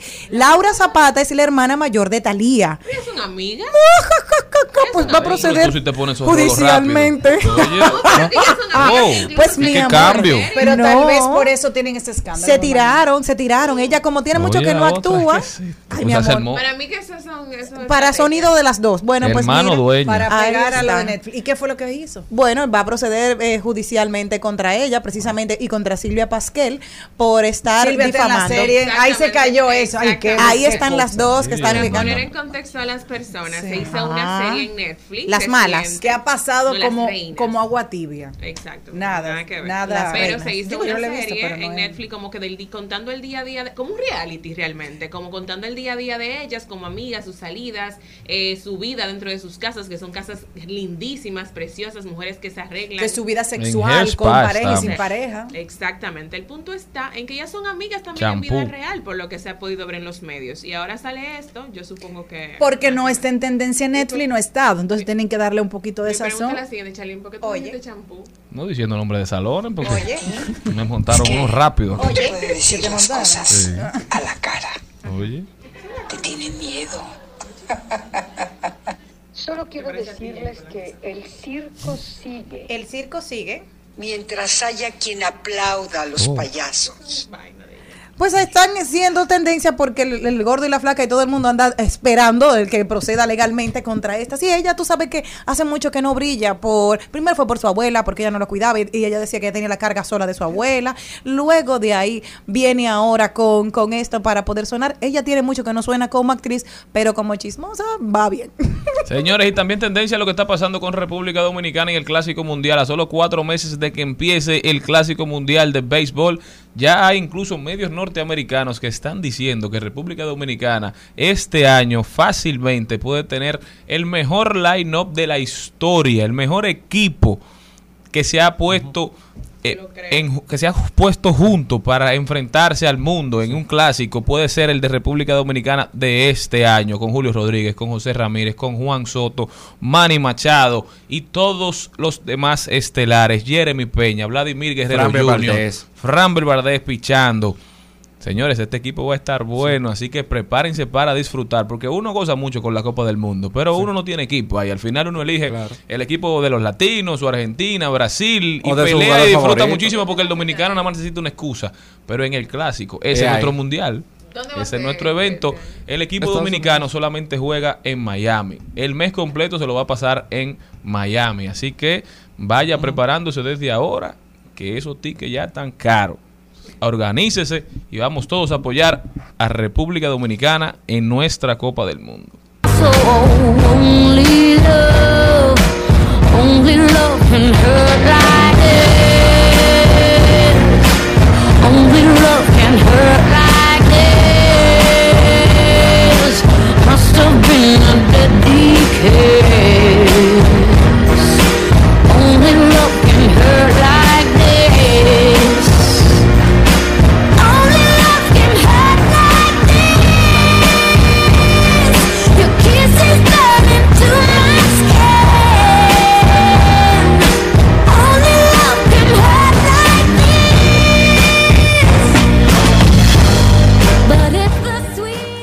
les tengo una noticia, ¿qué les parece, señor? Yo que, bueno, yo a mí no me va- yo no me voy a morir de un susto. Y es que Maximiliano, mejor dicho, un niño nacido en las nubes, su llegada al mundo se produjo en un avión que se encontraba a miles de metros del suelo y, se- que cubría la ruta Ecuador-España con escala en Ámsterdam. Su madre Tamara se puso de parto en pleno vuelo y lo más curioso del caso es que de- desconocía que estaba embarazada. O sea, que llegó sorpresivamente y en un avión.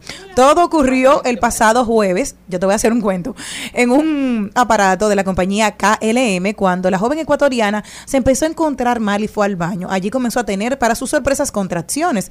Su destino era una escala en el aeropuerto de Schiphol, en Ámsterdam. Se encontraba todavía a unas horas de viaje.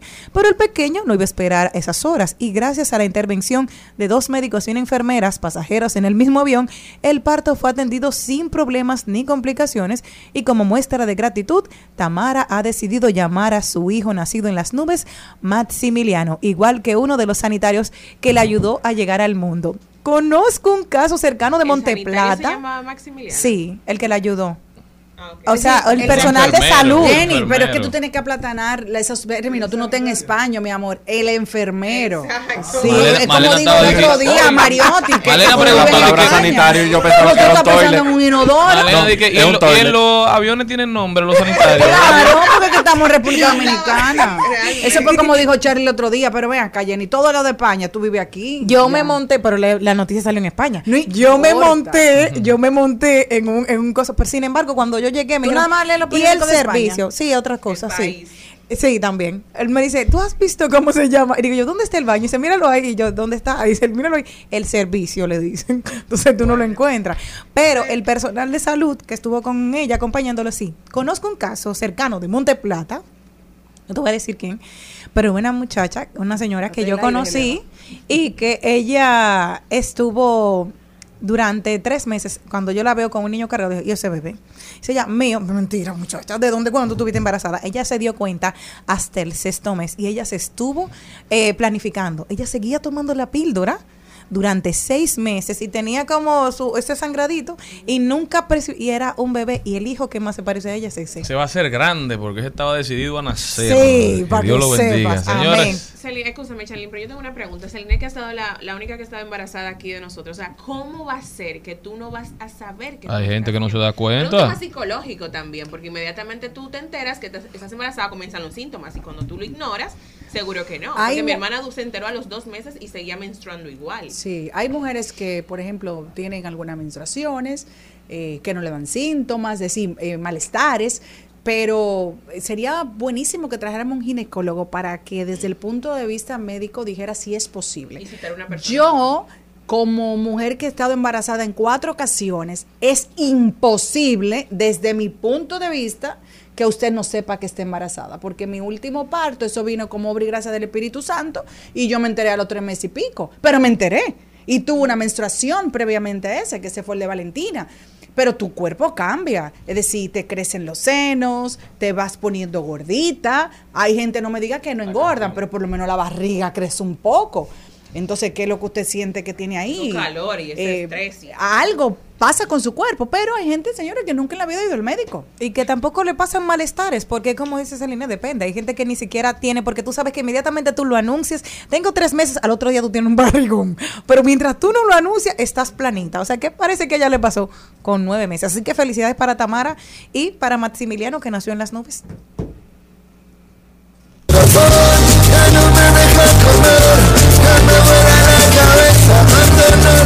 Ya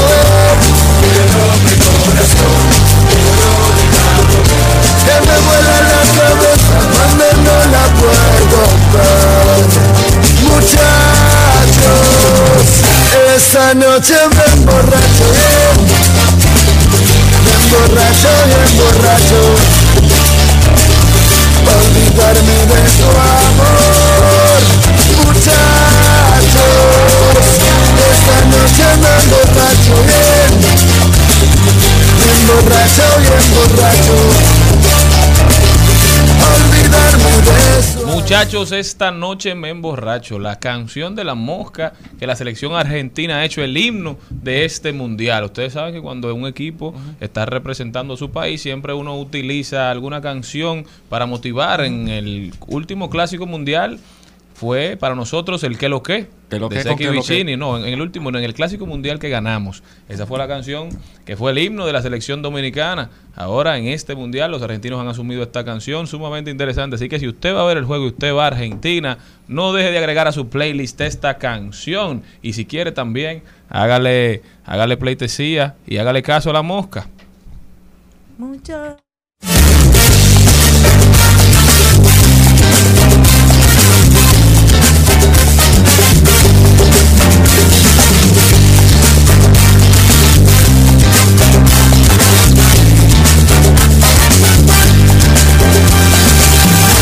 Otra vida necesito para dejarla de querer. Voy a quedarme solito para verla envejecer al costado del camino. Al mediodía, al mediodía, al mediodía con Mario y compañía. Señores, vámonos a conversar lo que está pasando en Puerto Rico, una isla hermana. La Cámara de Representantes de Estados Unidos aprobó este jueves un proyecto de ley que permitirá a Puerto Rico realizar por primera vez un referendo vinculante sobre si se convierte en Estado de la Unión o si adquiere algún tipo de independencia. No obstante, la iniciativa tiene escasas posibilidades de ser aprobada por el Senado. Una lucha que parece la de nunca acabar. Puerto Rico ahora mismo no es libre, pero tampoco es parte de los Estados Unidos. Ostenta la condición de Estado libre asociado, es decir, goza de algunas facilidades, goza de la ciudadanía, pero no es un Estado, digamos, a carta cabal, no tiene los derechos que le tocan a un Estado de la Unión de Estados. Entonces, muchas opiniones encontradas en, Estados, en Puerto Rico. Mucha gente que quiere hacerse ya parte oficialmente de los Estados Unidos, otra gente que quiere la libertad de la isla, no se sabe qué va a pasar, no se sabe ni siquiera si va a pasar en el Senado de la República, aunque con la mayoría que tienen los demócratas, dependiendo quién haya impulsado la pieza legislativa, es probable que, que sí, que encuentre asidero. Vamos a ver están felices los puertorriqueños que quieren la independencia, pero esta vez será quizá la primera oportunidad que tendremos en mucho tiempo de saber realmente cuál es la opinión de los puertorriqueños, si ellos quieren ser parte de Estados Unidos o no. Muchos puertorriqueños, aún siendo ciudadanos norteamericanos, no hablan inglés. Hablan Viven español. totalmente divorciados de la cultura norteamericana. Puerto Rico es un país que siempre ha estado como en ese limbo de que quieren ser independientes o quieren ser un, eh, uno de los estados de la Unión. ¿Qué sucede si ellos eh, hacen independientes? Primero tendrían que tener una nueva moneda que fácilmente va a estar devaluada en sí. También que normalmente yo he hablado con muchas personas puertorriqueñas y me hablan de que se sienten bien con el tema de ser libre asociado con Estados Unidos por un tema de que tienen el dólar, tienen el green card, tienen todos los derechos como los ciudadanos estadounidenses. Pero también un tema de la identidad juega un rol fundamental a la hora de tomar esa decisión. Incluso una de las personas más profílicas en la historia dominicana es puertorriqueño, Eugenio María de Hostos, que incluso él está enterrado aquí y su último deseo fue lo siguiente, que su cadáver, su cuerpo, lo lleven a Puerto Rico cuando sea independiente. Ya han pasado 200 años y sigue aquí. Así es, o sea, eh, fue el 10 de diciembre, o sea que para esta misma fecha, básicamente, que se firmó el Tratado de París por el que España era obligado a ceder a Puerto Rico, Cuba, Filipinas y Guam a Estados Unidos el 11 de abril de 1899. Nosotros nos salvamos de esa porque ya tenían Haití y para nosotros fue mucho más fácil. Que eso vino por el cuarto presidente. Y ya éramos independientes, obviamente. Sí, que él tenía la doctrina que era América para los americanos. Greg La Monroe. doctrina Monroe. Bueno, veremos qué pasa con esta situación. Nosotros continuamos. Al mediodía, al mediodía, al mediodía con Mario y compañía. En al mediodía es bueno recibir buenas noticias. Es bueno recibir buenas noticias. Con Mariotti y compañía.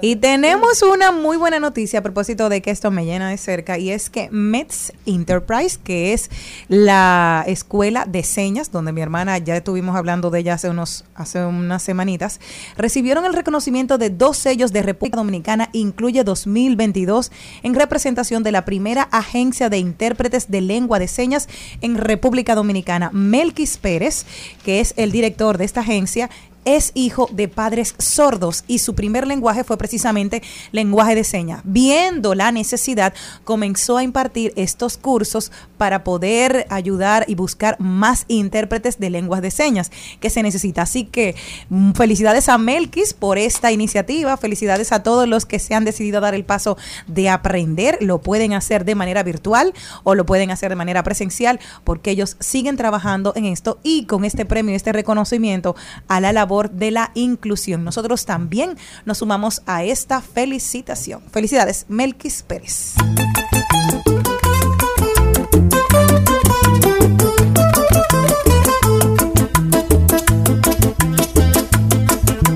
Qué difícil es tener a medio tiempo un amor de locura y pasión, vivir juntos tú y yo el amanecer. Mediodía con Mariotti y compañía.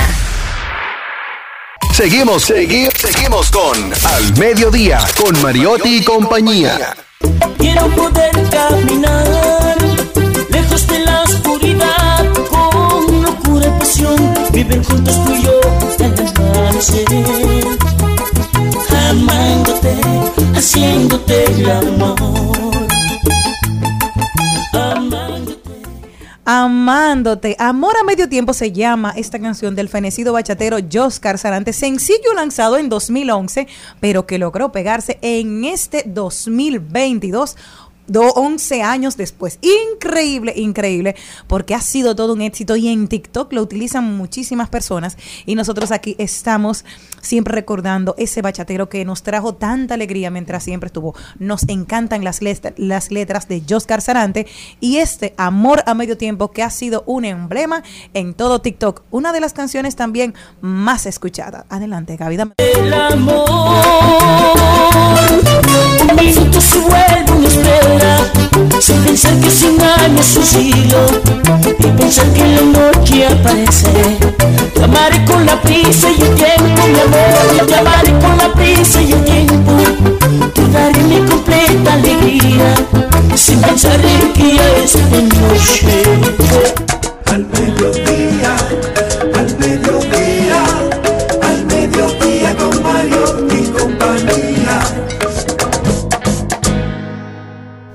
Natalie Castro está con nosotros. Natalie, ¿cómo estás? Bienvenida. Muchas gracias, yo estoy muy bien, súper contenta de estar aquí otra vez, luego de algunas semanitas. ¿Y ustedes, qué tal va todo? Lenta Bien. las fiestas, pero bien. Aquí en Navidad. en Navidad, ¿cómo los trata diciembre? Sé que diciembre siempre está bastante activo. Bueno, yo creo que hoy con la salida de muchos niños de colegios privados de a vacaciones ya de Sí. Navidad, yo creo que las calles pueden dar un poquito de tregua. Esperemos que así sea. partir sí, del lunes a totalmente. Bueno. Pero así como viene diciembre bien activo, en, la, en el mundo digital, señores, hay un compendio de noticias que la verdad eh, tengo miedo, como dicen por ahí. ¿Cómo así? Porque hay algunas que son bien normales, bien triviales, y hay otras que nos ponen un poquito en la mira bastante futurista. Y también pone algunas marcas que son bastante grandes en algún en una encrucijada de qué es lo que van a hacer, de cómo van a enfrentarse a esa competencia. Pero aquí les cuento. De primero vamos con lo más pequeñito. Tenemos actualizaciones de Instagram, ¿verdad? Nuestro querido amigo que siempre está buscando la manera de cambiar y devolver locos a sus usuarios y también ayudarlos. Y tiene dos actualizaciones. Una se llama Notes, Notas, y otra se llama Candid. ¿Recuerdan Be Real? Que lo mencionamos en una... En una Sí, sí, la aplicación. eh, Real sigue vivo. Pero todavía. La aplicación donde tú tienes que subir una foto a los dos minutos Exacto. de que ella te manda la notificación. De Totalmente. la pantalla de adelante y de la de atrás. Exacto. Entonces, Candid, eh, yo lo había mencionado anteriormente, me parece que eh, Instagram lo iba a lanzar y efectivamente lo lanzó.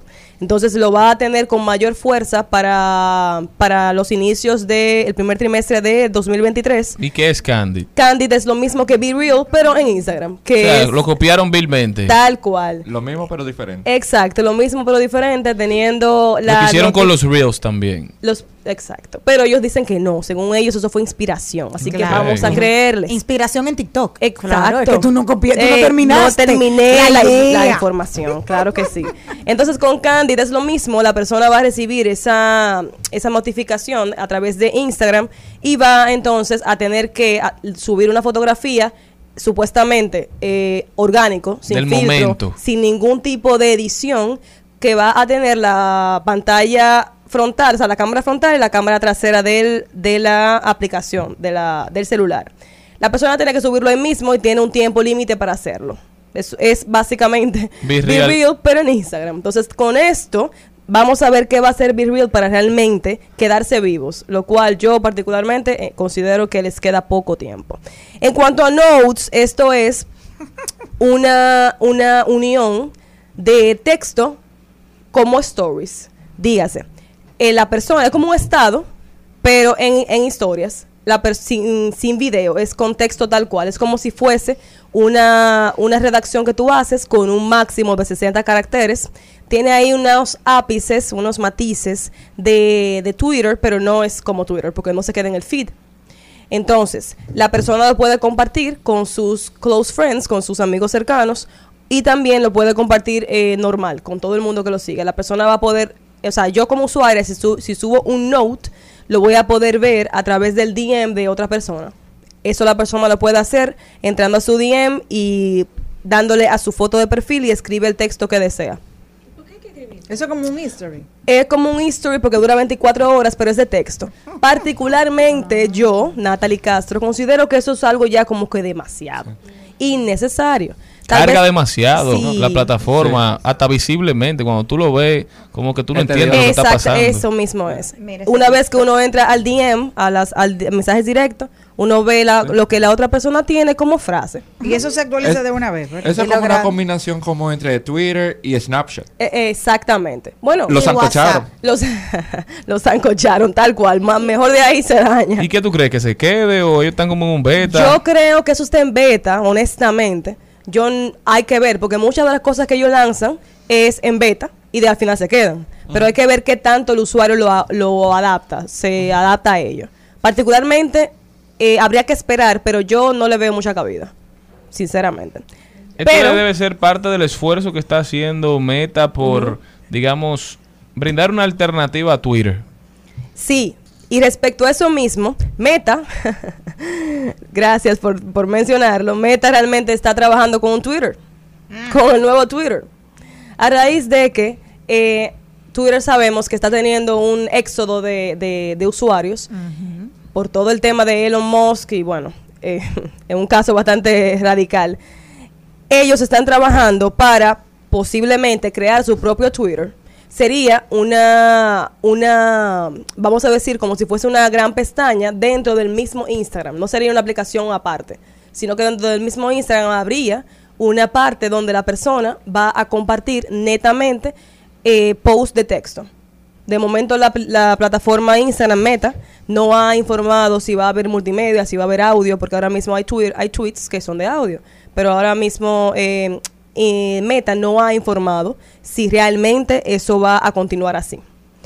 Pero dicen que ellos van, o sea, dicen los voceros de Meta que están trabajando para poder tener el nuevo Twitter, en teoría. Vamos a ver qué pasa, si eso, si eso al final va a existir, si van a, si los, si los cabezas de, de- de Meta van a decidir que realmente es un, es un proyecto viable, porque tú como que era Twitter sigue existiendo y Elon Musk siempre nos trae cosas nuevas. O sea, que me llama mucho la atención cómo Twitter, como Meta, cada vez que sale una plataforma nueva, antes ofrecía comprarla, Mm. ahora simplemente la copia.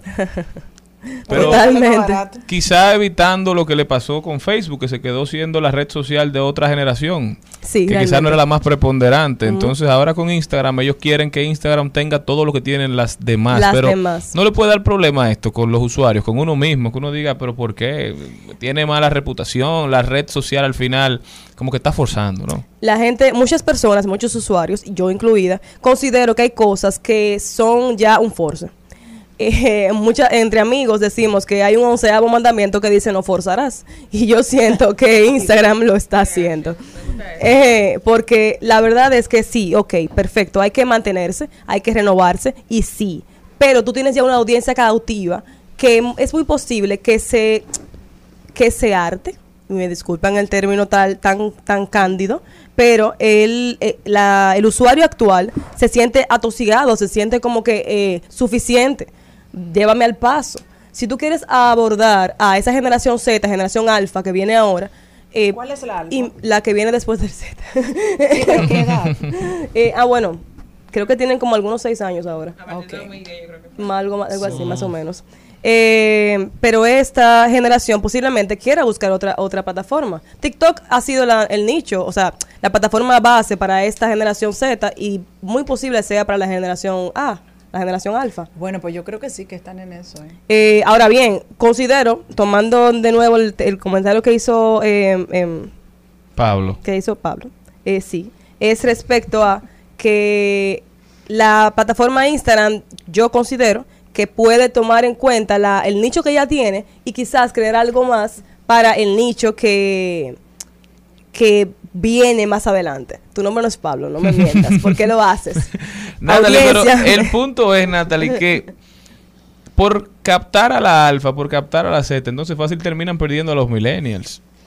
Yo no creo que lo pierdan a menos que surja otra que realmente nos, nos supla esa necesidad, porque no- honestamente, ya más que un lujo, ha se ha convertido en algo que tú necesitas para informarte. Porque particularmente yo lo utilizo de manera profesional y a todo esto también me informo.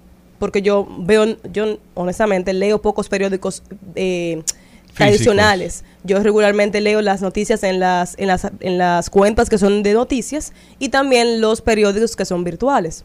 Entonces, eh, quizás si no surge otra per- plataforma que supla esa, esa rutina del millennial, como lo hace eh, Instagram, Instagram no va a morir. Pero si surge otra Insta- que sea mucho más friendly o que quizás sea menos cargada de cosas, posiblemente Instagram pierda usuarios. Habría que ver. Eso ya es un tanteo que yo no lo podría decir a ciencia cierta, pero sí puede que suceda. Porque hay muchos usuarios de mi edad, contemporáneos conmigo, que dicen lo mismo, como que, oye, eh, por favor no me satures. Y eso es lo que está sucediendo realmente. Y ahora ellos quieren crear un nuevo Twitter, vean, ya veremos qué pasaría. Y no se sabe el nombre, no se sabe No, si será fuera de Instagram o será dentro. Se- Porque escuchamos que Elon Musk, su meta es hacer una especie de WeChat, que es la plataforma china que tiene de todo ahí adentro. Ahí tú compras, chateas, tuiteas, subes fotos. Y se dice que eso es lo que están tratando de hacer también la gente de Meta, como reunir todo En un mismo el sitio. ecosistema virtual en un mismo sitio. Sí, porque fíjate que también aparte de, de las aplicaciones, de las notificaciones que, de las actualizaciones que tuvo, que mencioné, Instagram también tiene la eh, nueva actu- actualización de que se va a poder programar post a- dentro de la misma plataforma. Dígase que no va a tener que no va a tenerse que usar otra plataforma de fuera para poder programar los posts de Instagram. O sea, creo que sí también van están queriendo no sacar a la gente de esta plataforma para que puedan interactuar en la misma. ¿Cómo así? O sea, yo voy a poder escribir un post o subir una foto y decir que se suba a las 2 de la tarde, a las 4 y hacerlo en la mañana. Directamente, directamente desde Instagram. Porque ahora hay que usar qué para hacer eso. Eh, un otras- community manager. o- no, no, no. No, porque el community manager sí lo haría, pero lo haría dentro de la misma plataforma. El usuario tendría que durar todavía más tiempo dentro de la plataforma. Pero, por ejemplo, yo creo que Charlene se refiere es que, o sea, si existe alguna aplicación, o sea, existen aplicaciones que, Sí, te, que claro, programas, claro que obviamente sí. tienes que pagar algunas para las más eficientes, Ujú.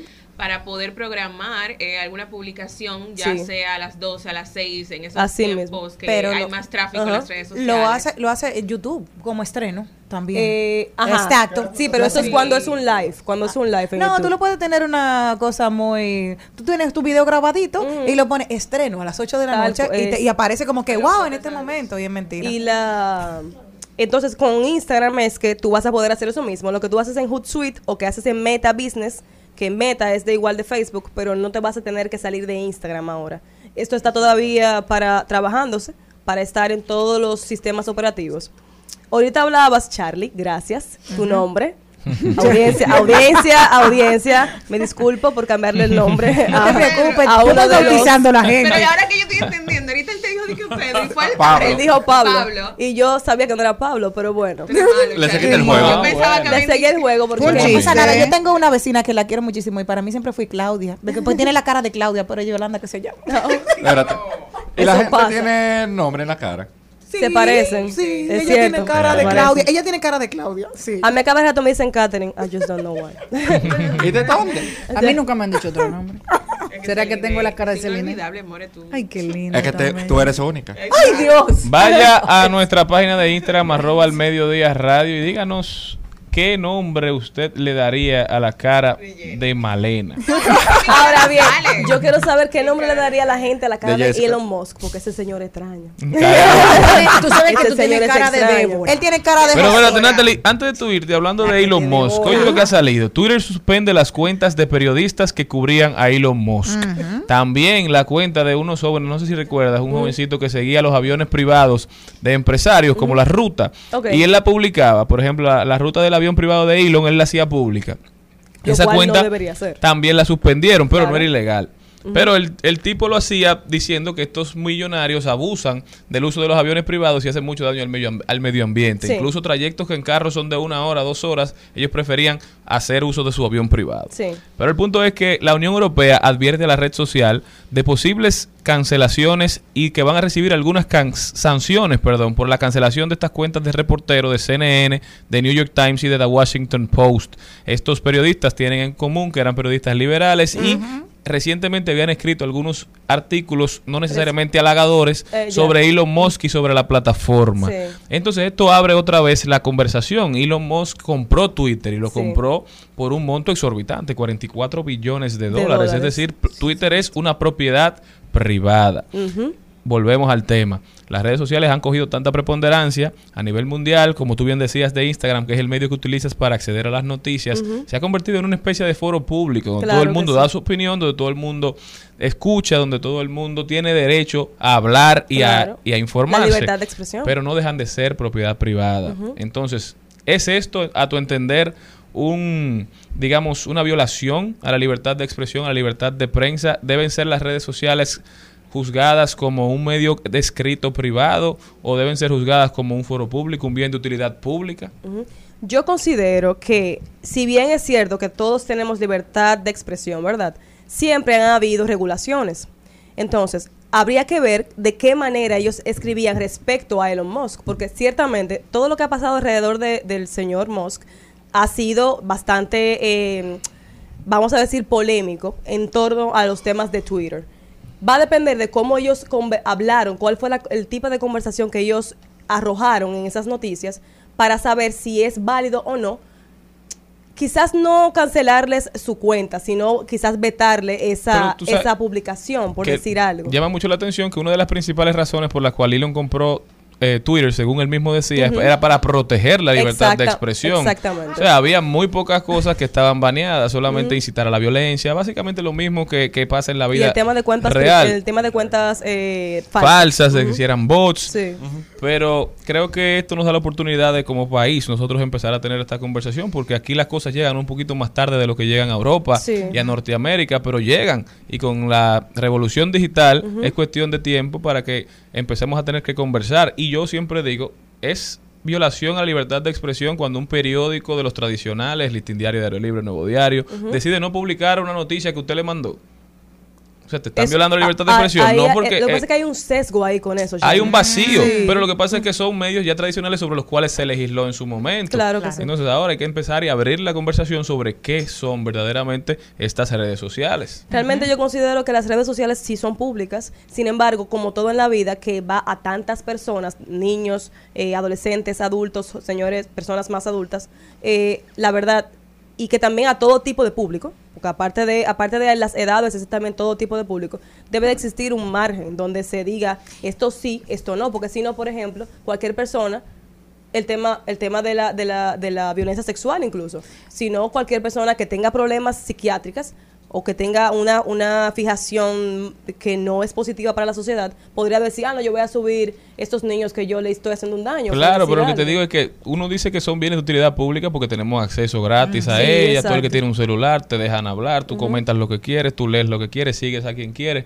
pero al final son propiedad privada. Sí, eso sí. Y volvemos a esa conversación, ¿cuáles son los límites de esa propiedad privada? ¿Dónde están establecidos? ¿Quién los establece? Debe ser un ente regulador. Y entonces es cierto, tú me tú puedes expresarte, pero tú sabes que tú no puedes ir fomentando odio. Esas son una de las cosas que tú tienes que tener como la- el el límite. Ok, perfecto. ¿Qué tú me haces, mira, una persona que crea en el Ku Klux Klan, que no quiere saber personas de color mm, o, o- o negros? Ya tú sabes que tú dices, ok, yo te dejo que tú tengas tu creencia porque no lo va a tener. Ahora, dentro de esta red social, no me puedes venir a traer ese tipo de mensajes. Sí. Porque eso es lo que yo creo que se tiene que hacer. O sea, poner el- el- el el límite ahí. ¿Cuáles cosas no vamos a permitir? Todo lo otro usted puede hablarlo. Por ejemplo, ponemos el, el agua o la electricidad.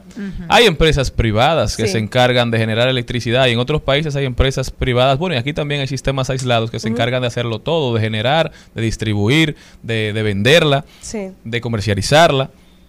Pero toda persona tiene derecho a tener acceso a la electricidad. Es decir, si usted, aunque sea una empresa privada, por ejemplo, CPEM en, en Punta Punta, Cana. Cana. Es una empresa privada, sin embargo, tiene que darle, brega con un, con un derecho fundamental de las personas, que es el derecho al acceso de la, de la energía. Sí. Entonces, esas personas, cualquiera que le solicite a ellos que quiere que le conecten una línea de transmisión o que le hagan llegar a ellos la electricidad por alguna forma, ellos tienen el deber, el derecho de hacérselo llegar, aun cuando sean una empresa privada. Entonces, Así. por eso te digo que hay que abrir la conversación de sobre qué son las redes sociales, qué es el Internet. ¿Es un bien de utilidad pública o es un bien que es privado netamente? Incluso, eh, ahora tomando en cuenta algo, eh, hay países en los cuales, sobre lo que mencionaste de un ente regulador, hay países que hay entes reguladores de, ese, de, de propiedades eh, privadas que son digitales, o sea, que regulan ese tipo de empresas.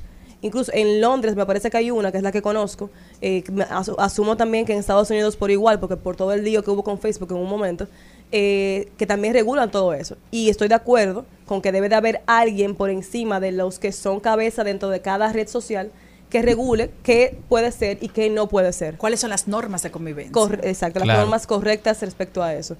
Eh, este tema realmente es algo bastante amplio para poderlo tocar aquí en el cortito tiempo que tenemos, pero antes de irme del tema de Elon Musk, hay algo muy interesante que está pasando y que surgió hace como algunos, ¿qué? Una semana, tres días. Algo llamado GPT Chat. No sé si lo han escuchado. No, no. ¿Qué es GPT chat? Bueno, sucede, espérese, déjeme, sí, GPT Chat. Sucede que ha surgido este, este magno algoritmo, este chat de inteligencia artificial que está eh, pisándole los talones a Google. Siendo En bus, como motor de búsqueda. eh, como motor de búsqueda y como muchísimas cosas. O sea, la, el chat le permite a la persona que si yo necesito, por ejemplo, eh, tiene un algoritmo como tan fuerte, como tan bien desarrollado, que si yo necesito redactar eh, un ensayo o una tesis, el, el- el buscador, el- ese chat me lo permite. ¿Cómo va a ser? O sea, él mismo me redacta, me, me trabaja Yo eso. pongo el tema y le digo, dámele tales matices, Claro, es exacto. arranca, copia y pega. Exacto. Ay, mi madre. Si un trabajo de Ya la ni eso universidad, él te lo hace. Así mismo. Por eso es que Todavía- los títulos universitarios valen todavía- menos cada Yo vez. tengo cinco años pegando con una tesis que venga una. una, Te una- salvó, te salvó la vida. No, yo ya lo tengo casi terminado. Y yo cogiendo pela con la tesis Todavía hay maestría. algunos puntos que la plataforma, que esta, que este chat todavía está todavía, ¿verdad? Limpiándose y, y, pues eh, preparándose. Pero yo estuve leyendo respecto a esto y me pareció algo que hasta, hasta, bueno, fue lo que mencioné al principio que me dio hasta miedo. Porque hay cosas que va a permitirte hacer si ahora todavía, si ahora antes de estar totalmente listo, te lo permite hacer, ¿qué será de cuando esté totalmente listo? Eh, realmente, yo misma dije, yo estuve viendo algunos videos de algunas personas e influencers que estuvieron hablando respecto a eso y decían que estas plataformas tipo Google, tipo Meta, tipo eh, YouTube y demás, que también es de Google, deben de temer a este GP Chat, a G- GPT Chat. Eh, pero particularmente, yo dije, pero no puede ser posible que esto esté teniendo tanto revuelo y tanto poder sin que ninguna de esas marcas grandes estén detrás de ella. Pues resulta que detrás de ella está Elon Musk. Casi Ah, nadie. Qué raro. El- Daniel el travieso. Daniel el travieso. Es que yo Pobrecito, el ¿qué tiempo le da a Él ese hombre. rinde. ¿Y qué es lo que hace? Él rinde, él va, él va a Marte, él tiene, él tiene Wow. este, carros electrónicos. Pero así está sufriendo sus empresas. La verdad, posiblemente con GPT puede que dé un giro bastante fuerte. Tú sabes que eso llama mucho a reflexión porque al final, ¿cuál es entonces el elemento diferenciador? Porque esa inteligencia artificial suplen también su, su red, digamos, de donde buscan, de donde sacan la información, su matriz de datos, que al final utilizan esos artículos escritos por seres humanos. Entonces, Claro. parece que lo está escribiendo una gente, parece que lo está escribiendo varias personas y gente muy inteligente. Y hay algo importante con esto, que fue lo que a mí más como grima me dio, y es que la grima miedito, eh, y es que la, la GPT, de acuerdo a los datos que hay hasta el momento, es que él, por ejemplo, siempre va a buscar la manera de responderte cualquier pregunta que hagas. Entonces, tiene hasta connotaciones de comportamiento humano. ¿Por qué? Porque lo que no se sabe, se lo inventa. Ya, Es hablador. Es decir, No que que la se- información no va a ser verídica, No, no, eh, no, va a no. ser cierta. Sí va a haber, ok, si no encuentra información. La interpreta. La inter- exacto. La interpreta. Es como, por ejemplo, que usted me diga a mí ahora, Natalie, va a llover y yo, yo que no sé, que no estoy viendo el cielo, yo digo, bueno, de acuerdo a que cuando yo llegué aquí no había sol, sí, había una nube, posiblemente no vaya a llover. Y huele a lluvia. Y, eh, y huele a llu- exactamente. O sea, puedes suponer Puedes suponer. que supone que era algo que era solamente De de, los humanos. seres humanos. ¿Se acuerdan de las robots que les mencioné Ah, hace pero se ponían días? muy felices cuando Siri, ponme tal canción. Aguanten ahora. Entonces, la cosa eso se la verdad complicó. me puso, La cosa se me- complicó. Me, puso a mí un poquito como que, ok, ¿a dónde vamos a parar? Como dice el ¿Dónde artista. vamos a parar? Natalie Castro. Natalie, ¿cómo puede la gente continuar esta conversación contigo? Puedes seguirnos en Geeketing SD en Instagram, ahí estamos para servirles. Somos una escuela donde nos encanta compartir conocimiento. Ya saben, todos a seguir a Natalie Castro en Geeketing. Nosotros agradecerles por habernos acompañado durante toda esta semana. Ya casi cerrando el año. Muchísimas gracias, mi gente. Se les quiere en Bitcoin. ¿En Bitcoin? ¿Se Sí, todavía, todavía. Hasta, hasta el lunes, mi gente.